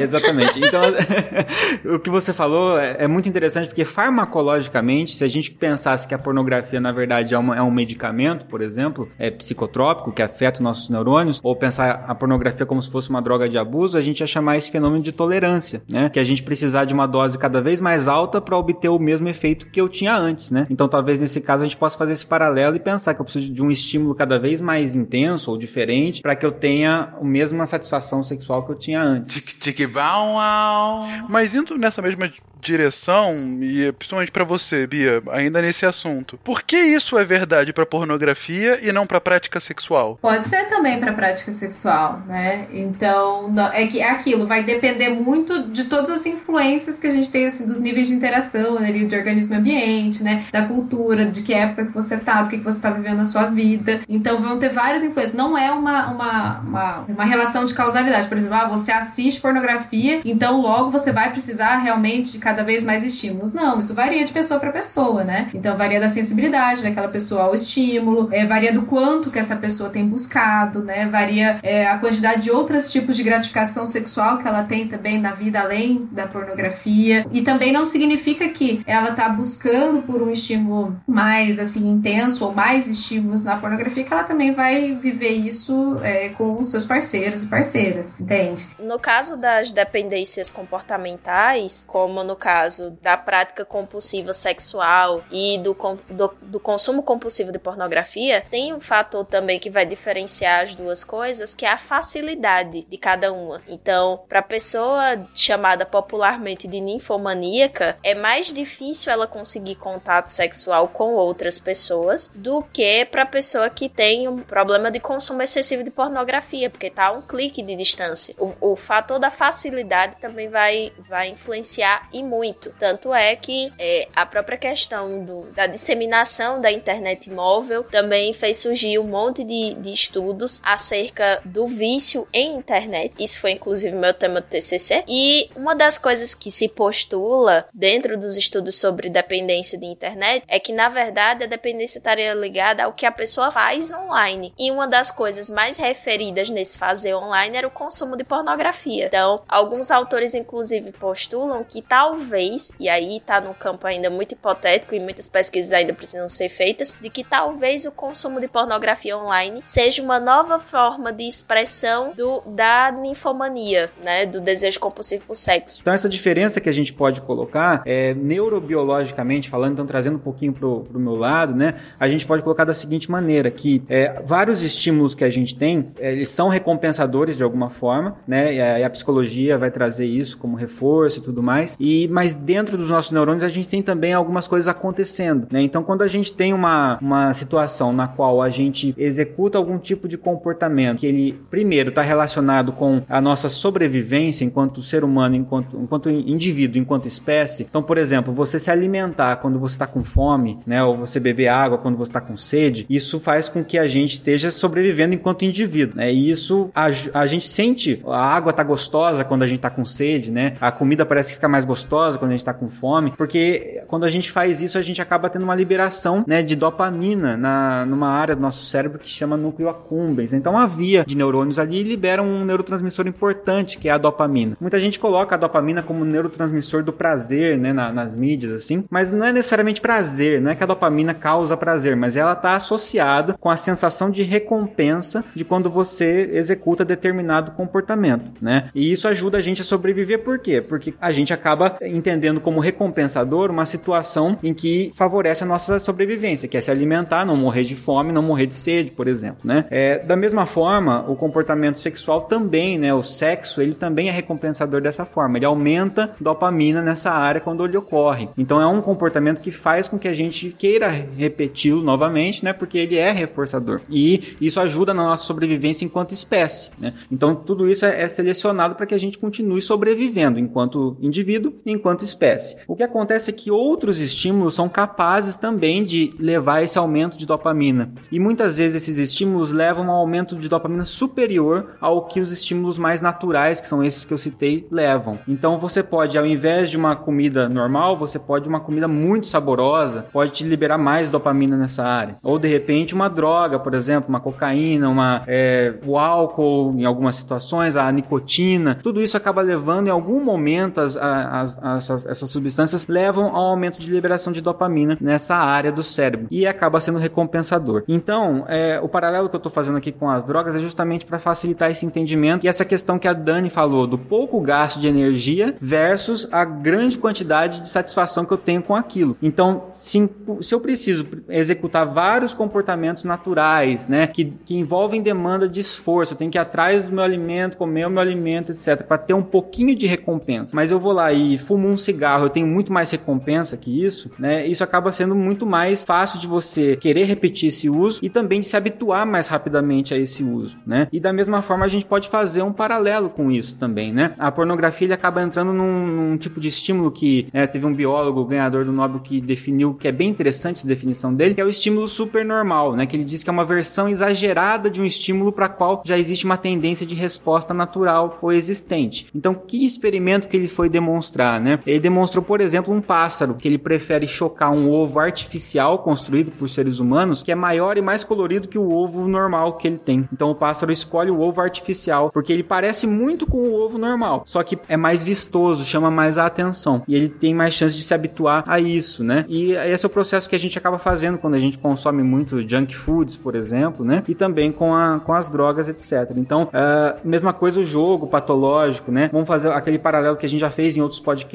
Você vai lá, aposta uma quantidade de dinheiro no poker e você ganha, de repente, naquele dia no poker, o valor que você demoraria três meses para ganhar trabalhando, né? Então, olha o esforço que você levou para conseguir aquele dinheiro em três meses de trabalho e você jogando poker em um dia ganhou essa mesma quantia de dinheiro. É óbvio que a recompensa e, consequentemente, essa liberação de dopamina nessas áreas vai ser muito maior, né? Porque o esforço foi pequeno e a recompensa foi muito grande. E aí a gente tem receptores nesse, nesse sistema que, que vão acabando sendo dessensibilizados. Ou seja, eu preciso de mais quantidade para conseguir promover aquele mesmo efeito. Quando essa dopamina diminui por um, um pouquinho, né? Volta ao normal, porque esse, esse neurotransmissor não fica lá para sempre, o que acontece é que o, o cérebro sente falta daquela quantidade. Ele está adaptado a uma nova quantidade de dopamina. E ele vai perguntar: cadê a dopamina que eu tinha ali, né? E aí você vai fazer uma. vai beber água, vai se alimentar, vai fazer uma atividade convencional, cotidiana, ou praticar o sexo convencional, né? Das 7 horas da manhã. E o que, que vai acontecer? Não vai suprir essa quantidade que ele está habituado, né? E porque eles, ele, além de tudo, a, essas regiões do cérebro se comunicam com outras áreas, com áreas de aprendizado, né? Então o cérebro já aprendeu que ele obtém aquela dopamina naquela quantidade quando ele faz determinado,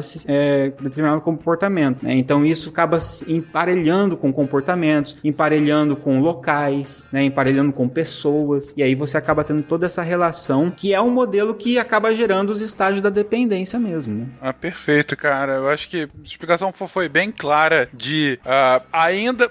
Legal que você abordou tudo que a gente comentou agora há pouco. Ou seja, ainda que eu também possa ter a mesma questão da prática sexual, é, ou seja, da prática sexual não ficar. Eu precisar ir um pouco mais além para ter o mesmo nível de excitação, você entra justamente no que a Dani tinha falado agora há pouco, que é no nível de esforço. Porque não é só o que eu ganho de prazer por si só, mas sim o nível de esforço que eu tenho para chegar àquele prazer. Então, se eu tenho um negócio que é literalmente liga e desliga, que é quase esforço nenhum, e um nível de satisfação inicial parecido com o outro que eu tive um grande esforço para chegar, aquilo começa a virar. Se você tem muito naquilo em excesso, aquilo costuma virar o seu novo normal. E ou você vai querer aquilo ainda mais rápido, e é difícil, você já tá num nível quase instantâneo, ou você vai ter que exacerbar o mesmo tipo de prazer com o mesmo esforço baixo. E aí explicaria a necessidade de você, pra, em alguns casos, mais uma vez, não é para todos, é dependendo da pessoa, como disse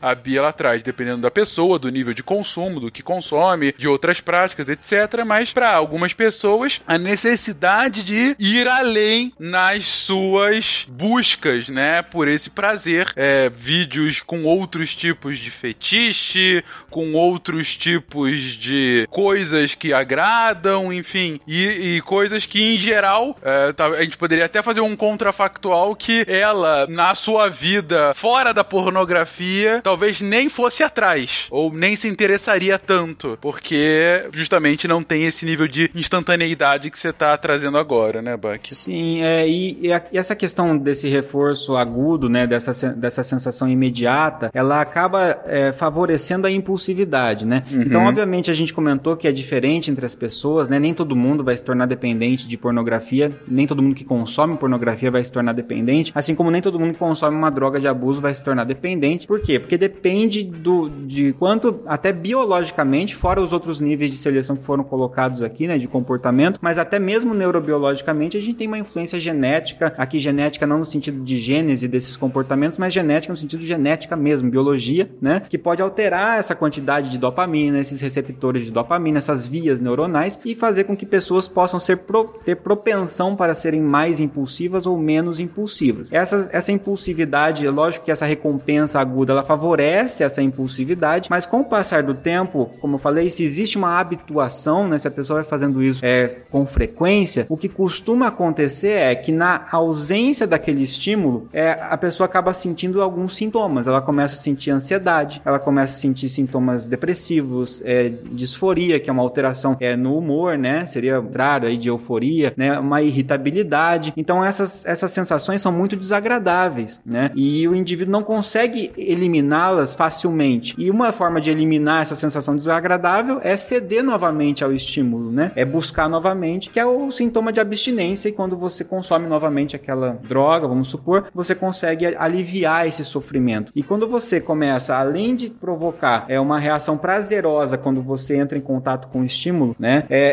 quando você começa a tirar sensações ruins, negativas, quando você entra em contato com o estímulo, aliviar sofrimento, isso começa a ficar ainda mais reforçador, né? Já era reforçador porque era prazeroso no começo. Agora é reforçador porque alivia o meu sofrimento na ausência. Então, quando eu consumo novamente, alivia meu sofrimento. Vira um mecanismo de regulação emocional, né, também. Qualquer sensação desagradável que a pessoa vivenciar, ela vai utilizar isso como uma forma de fuga daquela situação. Sim, e isso acaba tornando aquilo que seria impulsivo em algo compulsivo, né? Então vai ficando cada vez mais complexo é, essa questão e mais difícil também de, de se tratar, né? E aí que enquadra mais no quadro de, de dependência, né? E aí começa a existir a preocupação, a antecipação, né? Então a, a antecipação de recompensa, né? Então só de eu pensar é, que eu vou poder consumir a pornografia, por exemplo, isso já pode me levar a uma liberação de dopamina prévia, como se fosse uma amostra grátis de dopamina, para que eh, realmente eu tenha uma motivação para realmente executar aquele comportamento no final, né? Então isso começa a ger- gerar um ciclo que vai cada vez mais diminuindo a nossa ação cortical, né? Ou seja, do nosso córtex, que seria quem faria esse freio para nós, e algo que era para ser reflexivo, né? Que nós teríamos capacidade de, de refletir se queremos ou não fazer isso, acaba se tornando cada vez mais reativo, né? Cada vez mais automático e mais difícil de se impor em relação a isso, né? Por isso que não só nesse caso, né? Aqui fica muito claro para nós a questão da pornografia, o quanto isso depende de um tratamento, no caso da dependência que a gente está falando aqui, de um tratamento psicológico, né? Psicoterápico, mas isso também explica para nós por que, que o tratamento do dependente com substâncias químicas também depende do tratamento psicoterápico, principalmente, né? É isso que vai acabar ajudando a ajustar esse sistema neuronal também. Então, nesse sentido, a gente pode dizer que a, o tratamento psicoterápico não funciona apenas como o tratamento que a gente conhece da psicoterapia, mas funciona também como um medicamento capaz de alterar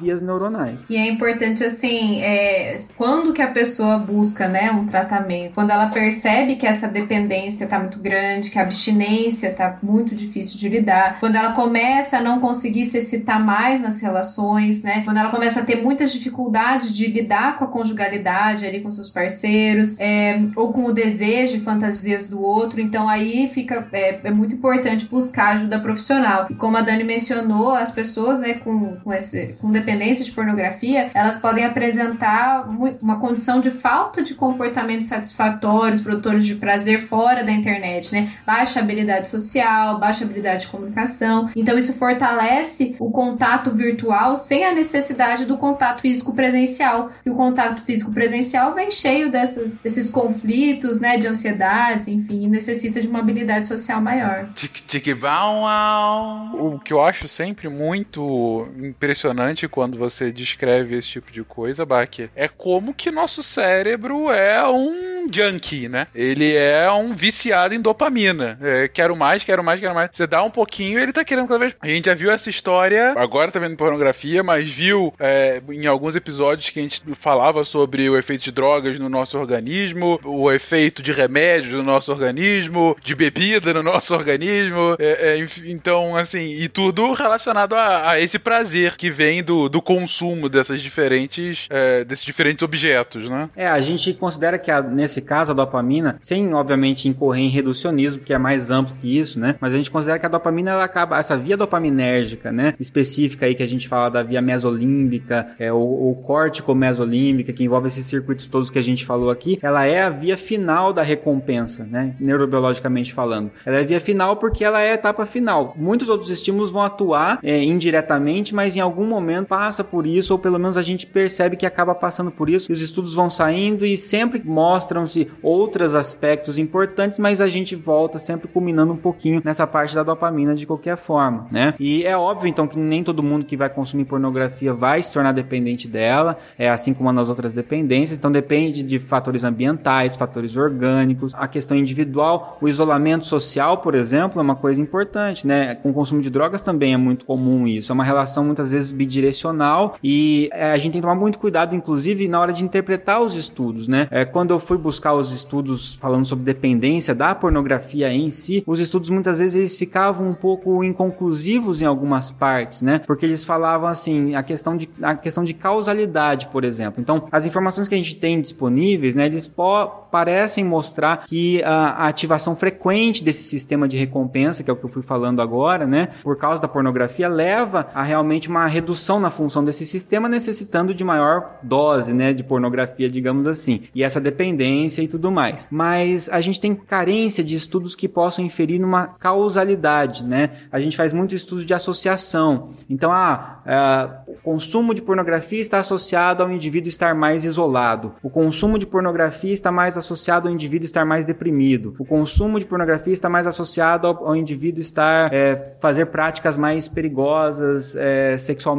falando, né? É, ser mais irresponsável, é, etc. Mas é difícil dizer quem gera o que, né? É a pornografia que gera depressão ou depre... é o consumo de pornografia que gera depressão ou o, o indivíduo deprimido tem maior chance de consumir a pornografia. O indivíduo isolado tem mais chance de, de consumir pornografia ou o consumo excessivo de pornografia faz com que o indivíduo se isole, né? Essas, essas questões de causalidade a gente às vezes não consegue fazer exatamente. E às vezes elas nem existem mesmo, né? Às vezes ela é realmente bidirecional. Uma coisa favorece a outra e fica um ciclo de retroalimentação dos dois lados, né? E muitas vezes existe uma predisposição do indivíduo ser mais impulsivo e por ser mais impulsivo, por exemplo, talvez ele ceda mais ao impulso é, sexual com a pornografia e acabe se tornando dependente com mais facilidade. E por ser mais impulsivo, talvez ele seja mais irresponsável sexualmente também nas suas relações. E às vezes uma coisa não tem exatamente ligação direta com a outra, tem algo em comum por trás. Então esses estudos eles acabam ainda não não tem como a gente bater o martelo, né? Por isso que é muito difícil classificar a dependência de pornografia até mesmo em, em termos do DSM, né? Qual categoria a gente coloca ela, né? Ela faz parte da, do transtorno de dependência comportamental, ela faz parte de outros tipos de, né, de transtornos e ela fica ali próxima, né, do que é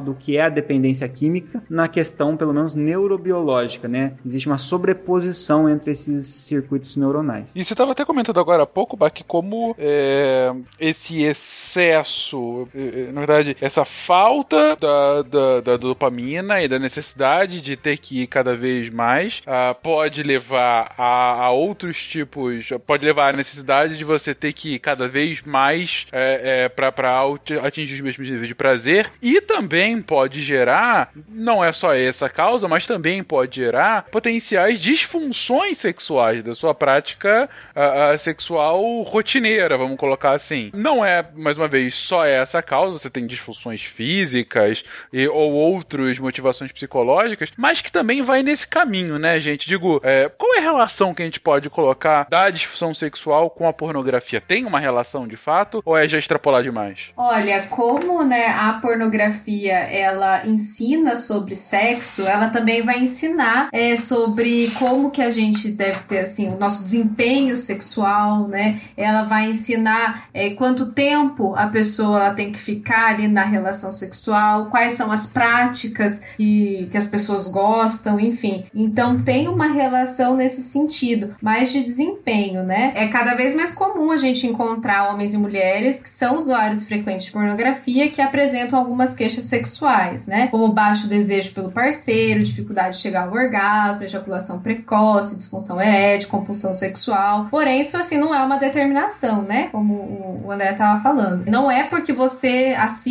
ou já assistiu pornografia que você vai apresentar uma disfunção. Tem vários fatores que contribuem para isso, né? Em primeiro lugar, assim, só deixando claro o que, que são essas disfunções sexuais, tá? Elas são caracterizadas pelas perturbações na capacidade de responder sexualmente e sentir prazer. É uma dificuldade sentida por uma pessoa ou pelo casal durante qualquer estágio né, da resposta sexual e tem que ter ali uma duração mínima de uns seis meses, né? E se apresentar na maioria das vezes. Então, tem alguns grandes grupos de disfunções sexuais, que são os transtornos de desejo sexual, o hipoativo ou hiperativo, os transtornos de excitação, dificuldade de lubrificação, dificuldade de ereção, né? Os transtornos de dor, que é a dispareunia, o vaginismo, e de orgasmo e ejaculação, como a anorgasmia, ejaculação rápida, inibição ejaculatória. Então, as causas, elas podem ser físicas, né? Como problemas vasculares, hormonais, neurais, enfim, e psicológicas, como culpa, medo, ansiedade, dificuldade de sair do controle, problemas de relacionamento ou um combinado dessas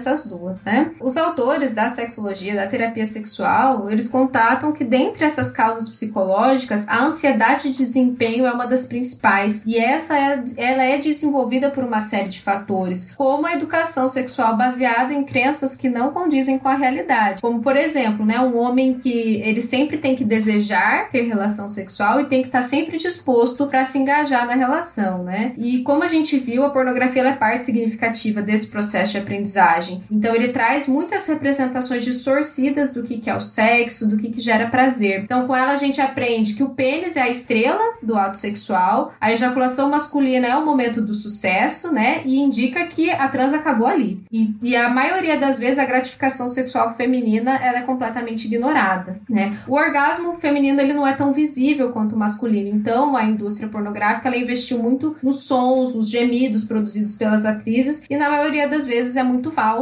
exagerado, né? Não é proporcional ao tanto de prazer que elas realmente estão sentindo. Então assim, somente nesse recortezinho que eu trouxe, nesses exemplos, é, já ensina que o pênis ereto é um símbolo do quanto aquele homem deseja e que para demonstrar um bom desempenho eles não podem brochar. Né? E as mulheres elas têm que sentir muito prazer somente na penetração. Então isso corrobora para que homens apresentem disfunção erétil, né? Porque eles não vão ter aquele mesmo desempenho dos filmes e as mulheres anorgasmia, né? Que é, e falta de desejo, por exemplo, que não é esse tipo de estimulação que é o mais gostoso para elas, né? E também ensina que o sexo acaba com a ejaculação masculina. Então, por exemplo, se o homem apresentar uma ejaculação rápida, ele vai achar que significa que acabou o sexo, então tem que parar por ali, né? Acabou todos os tipos de gratificação. E se ele apresenta ejaculação retardada, vai significar que não foi um bom sexo, né? E isso gera cada vez mais insatisfação e ansiedade, tá? É, um dado importante assim é que todos os homens vão apresentar dificuldade de ereção uma vez na vida, seja por cansaço, seja por ansiedade, seja por falta de concentração, enfim, né? O que vai diferenciar um homem que vai desenvolver uma disfunção para aquele que não vai é a aprendizagem que esse homem teve sobre educação sexual, tá? Nessas crenças distorcidas sobre o que é masculinidade, o que é impotência, enfim. Então a, a disfunção sexual ela faz parte desse ciclo. Quanto mais ansiedade de desempenho aparece no ato sexual, mais esse ciclo se alimenta. Maior a probabilidade de apresentar essa disfunção numa próxima vez, mais insatisfação. E um outro ponto, né? O consumo de pornografia, na maior parte das vezes, ele ocorre individualmente. Então a masturbação ela passa a ser uma fonte muito confiável de prazer, né? E apesar de fomentar essa autonomia sexual, dividir o momento, né, de prazer com uma outra pessoa pode ser muito desafiador. Então, assim, na pornografia, na masturbação, ela não tá aprendendo a ser sensível e atenta às respostas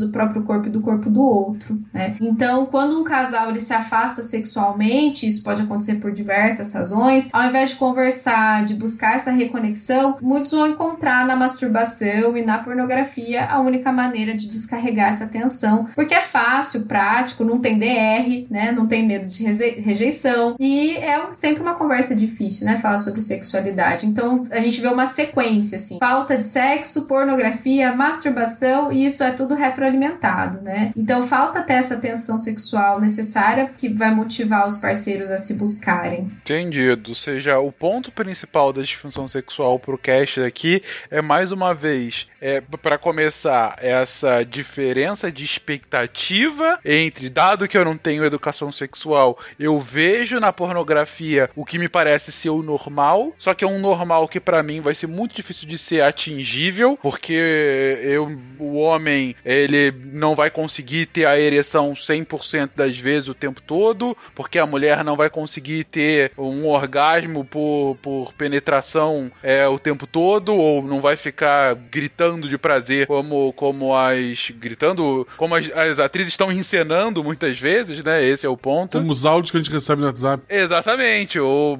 famoso gemidão do zap. E por conta disso, dado que eu tenho essa, essa falta, é, é, eu tenho esse, esse, essa lacuna entre o que eu tô achando que é o ideal e o que de fato eu posso fazer, muitas vezes pode levar à frustração das minhas experiências sexuais o que faz com que eu fique frustrado, não queira repetir, tenha medo de repetir, e, ou, ou ache que o que eu tive, uma mulher que é, só viu as atrizes tendo orgasmo a partir da, da, penetração, acha que só repetir aquilo é o normal. E beleza se eu, se eu não tive nada. Se elas têm prazer, era assim que eu deveria ter tido. Eu que devo estar errada. E aí eu não vou buscar, a mulher não vai buscar outras formas. Ou se o homem acaba é porque ele é menos homem do que ele deveria, diferentemente do que os astros que ele tá vendo é, mo mostraram para ele o tempo todo, levando inclusive a esse fim que você tá falando de não consigo falar disso, mas consigo me, me masturbar sem a necessidade de mais alguém,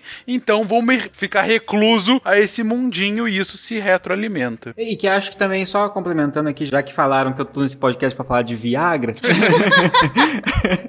vamos, vamos fazer isso jus a isso, né? Que é mais ou menos o que acontece com o uso do Viagra para indivíduos que não têm de, de, fato uma disfunção sexual orgânica, né? Aqueles indivíduos que têm uma disfunção sexual justamente nesse sentido. Então o indivíduo apresenta uma disfunção sexual pela ansiedade de desempenho, né? Ele acaba usando o Viagra para poder melhorar o seu desempenho, para poder ter um desempenho que ele considere satisfatório, e aí ele vai se apoiar no fato de usar o Viagra como uma forma de, é, de, de ter mais segurança durante a relação sexual, porque daí dessa forma ele não vai, por exemplo, brochar. Mas cada vez que ele faz isso, ele vai reforçar novamente que ele vai querer utilizar isso, sendo que na verdade ele não tem nenhuma alteração, né, orgânica, que, que eu digo biológica, né, faça isso para que, que, tenha necessidade desse uso. Então, indivíduos muito jovens, por exemplo, sem nenhum tipo de alteração biológica, utilizando o Viagra com frequência por causa dessa ansiedade de desempenho. Então, tem uma relação diretamente é, com isso que foi falado aqui. Né? Queridões, então foi isso. A gente fez aqui um compilado inicial sobre sobre pornografia. Falamos um pouco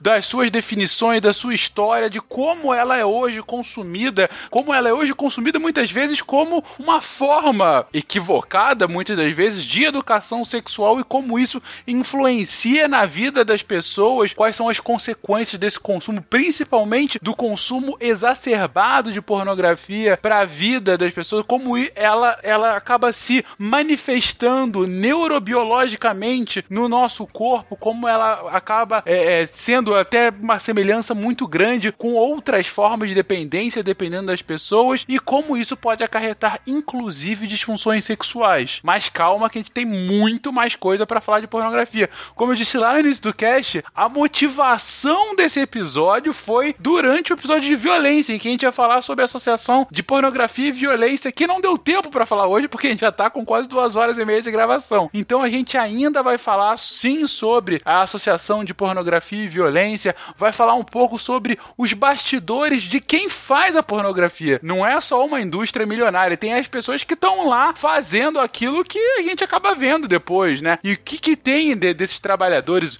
o que, que eles passam, quais são as, a, as suas histórias, e, enfim, os tabus e, e, e todos os, os mitos relacionados aos atores e atrizes que fazem essa indústria rodar. Também falar num próximo episódio sobre a pornografia alternativa, não somente aquela do mainstream, não somente dos, dos sites é, mais acessados, mas outras formas de pornografia que também estão aí e que também estão aí para, inclusive, gerar prazer nas pessoas que assim consomem. Falar da pornografia não só do lado ruim, a gente acaba, claro, citando aqui de consequências negativas, mas ao longo desse episódio a gente falou da pornografia como essa forma de estimular a fantasia sexual e de estimular um bem-estar de quem a consome. Então também a gente vai dar esse enfoque num próximo episódio, mas enfim, esses e outros temas fica para uma próxima sexta-feira. Queridões, palavras finais? Então, já que vai ter a parte 2, não foi só sexo.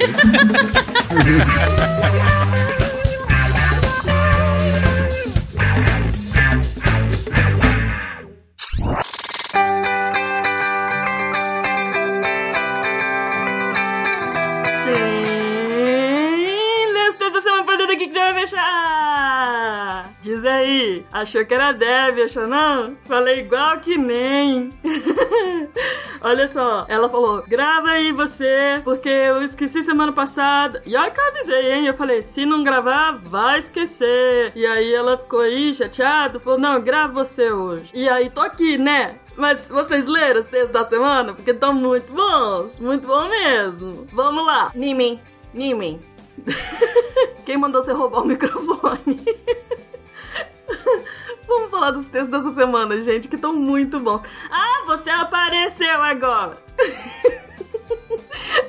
Vamos lá. Segunda-feira teve texto do Rafael Vendas, solda até debaixo d'água. E tá excelente. Ele vai explicar como que você consegue fazer uma solda num uh, negócio de petróleo, numa, num navio. Tá muito, muito interessante. Adorei conhecer essa, essa coisa nova para mim. Felipe Novaes, nosso psicólogo maravilhoso, escreveu um texto na terça-feira. Psicologia, a ciência sobre coisa alguma que estuda a mente. Uh, o texto tá incrível incrível, como sempre. Como sempre, maravilhoso Felipe explicando pra gente a história da mente. Muito bom, da, da, do conceito de mente e o que, que a psicologia estuda. Tá excelente. Quarta-feira teve texto da Isabela Simeão. Vai deixar eu falar não agora. Eu, eu falo de quarta-feira. Isabela Simeão, desmatamento e a questão econômica. Como que a negligência pode custar caro? Tá assim, muito bom, porque ela vai explicar o que aconteceu nesse último ano e meio aí e que os investimentos estão indo embora porque estão queimando a Amazônia.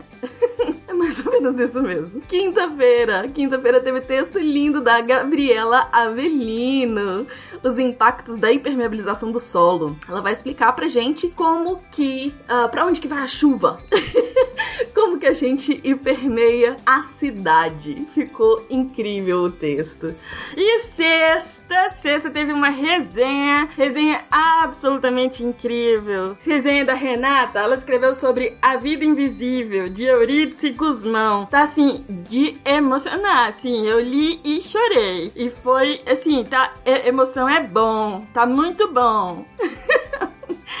É isso, gente. Todos esses textos você encontra no www.deviante.com.br. E se você por acaso também quer se tornar um redator deviante, é só mandar e-mail para contato@saicast.com.br. Um beijo. Aqui é a Debbie Cabral, editora do portal Apagando a Luz da Torre Deviante. E o Nime, na verdade, é mais o Nime do que a Debbie Cabral. O Nime que apaga a luz toda vez. Sou eu, tá? Beijo, tchau. Se a ciência não for divertida, tem alguma coisa errada. Tem que ser divertida. A coisa mais divertida que tem é a ciência.